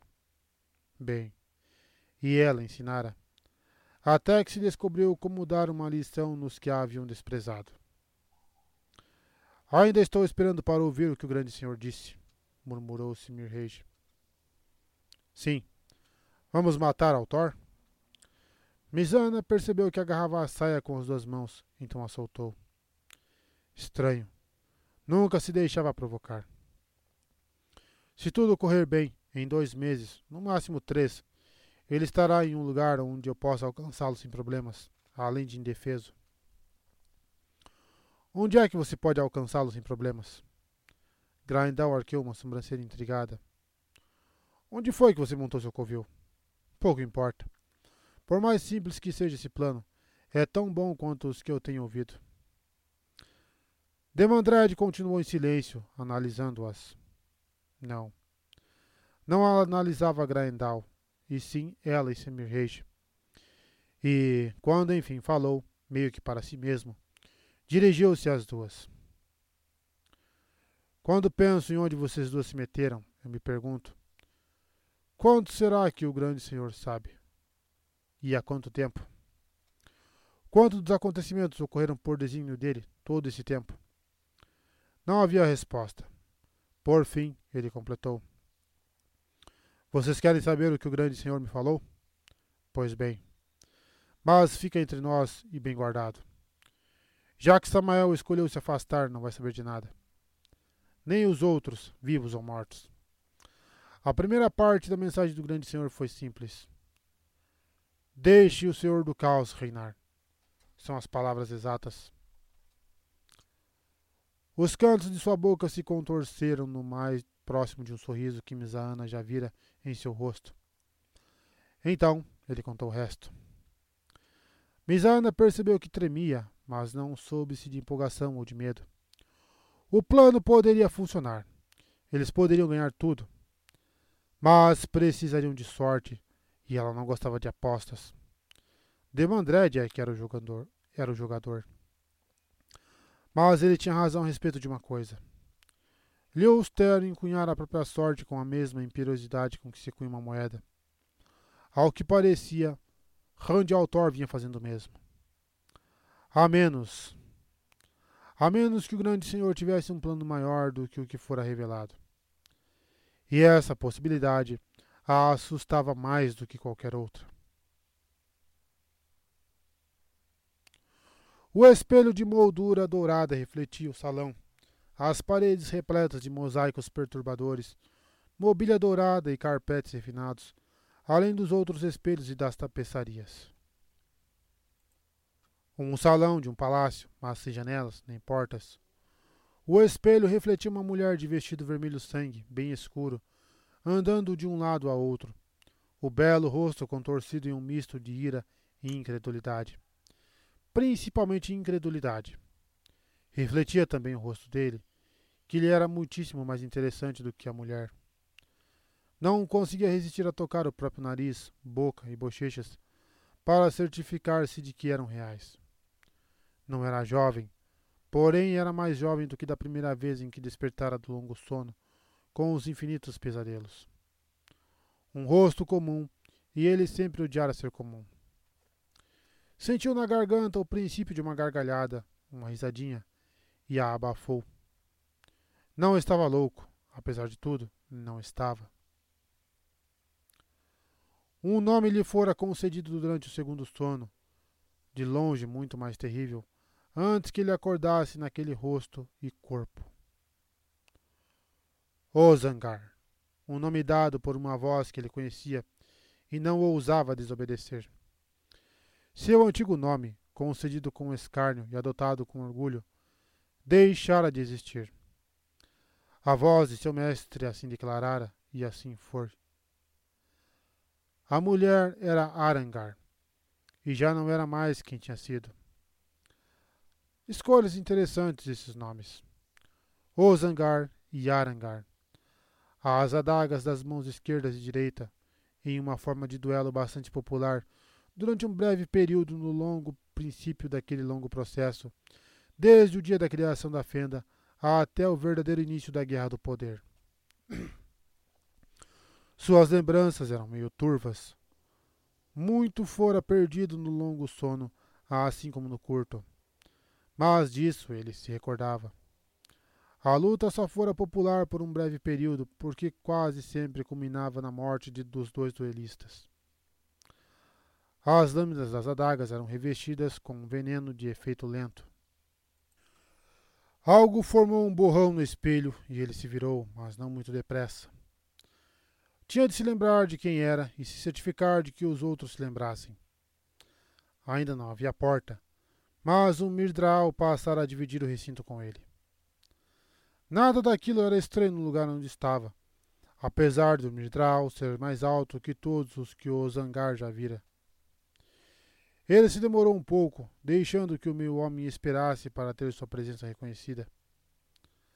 Antes que pudesse abrir a boca, Arangar bradou. Por que fizeram isso comigo? Por que me colocaram neste corpo? Por quê? A última pergunta saiu quase como um ganido. O Zangar pensou ter visto os lábios sem sangue do Mirdral se contorcerem em um sorriso. Algo impossível, ali ou em qualquer outro lugar.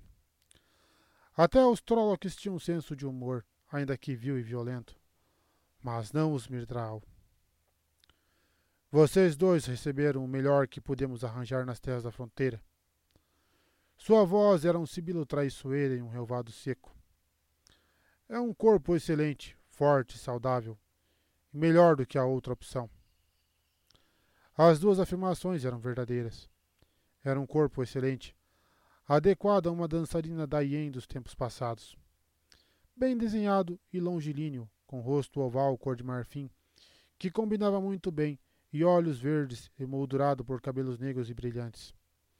E qualquer coisa era melhor do que a outra opção. Talvez Arangar não fosse da mesma opinião. A ira manchava seu belo rosto. Acabaria se descontrolando, o Zangar sabia. Isso sempre fora um problema de Arangar. Lanfir, em contraste, sempre parecia cautelosa. Tentou tocar Saidin. Canalizar ali seria perigoso, porém menos do que deixar Arangar cometesse alguma estupidez. Ele se abriu para Saidin e nada encontrou. Não tinha sido blindado. Teria sentido isso e saberia como contornar a situação ou romper a blindagem se não fosse muito forte. Parecia que tinha sido apartado. O choque o deixou petrificado. O que não aconteceu com Arangar, que talvez tivesse feito a mesma descoberta, mas tiveram uma reação diferente. Com um, guin com um guincho alto, feito um gato, partiu para cima do Mirdral, as mãos em garra. Um ataque inútil, sem dúvida. O Mirdral sequer se moveu. Em um movimento displicente, a criatura agarrou a mulher pela garganta, estendeu os braços e a suspendeu até os pés saírem do chão. O guincho tornou-se um murmúrio, e Arangar agarrou o punho do meio-homem com ambas as mãos. Sustentando o corpo da mulher dependurado, ele voltou o olhar sem olhos para o zangar. Você não foi apartado, mas só vai canalizar quando receber permissão. E nunca vai me atacar. Eu sou o Shaidar Haran. O Zangar tentou engolir em seco, mas sua boca parecia um deserto. Não era possível que a criatura tivesse alguma coisa a ver com o que fora feito a ele. Mirdral tinha certos poderes, mas nada desse tipo. Ainda assim, o meio homem sabia. Nunca gostara dos Mirdral. Havia ajudado na criação dos Trollocs, combinando raças humanas e animais, e se orgulhava disso, das habilidades necessárias, da dificuldade envolvida. Mas aquelas crias acidentais o deixavam incomodado, para dizer o mínimo. Shaidar Haran voltou a atenção ao corpo que se contorcia, preso por seu punho. O belo rosto começava a ficar roxo, mas os pés continuavam se sacudindo, sem forças. Você vai se adaptar. O corpo se curva à alma, mas a mente se curva ao corpo. Já está se adaptando.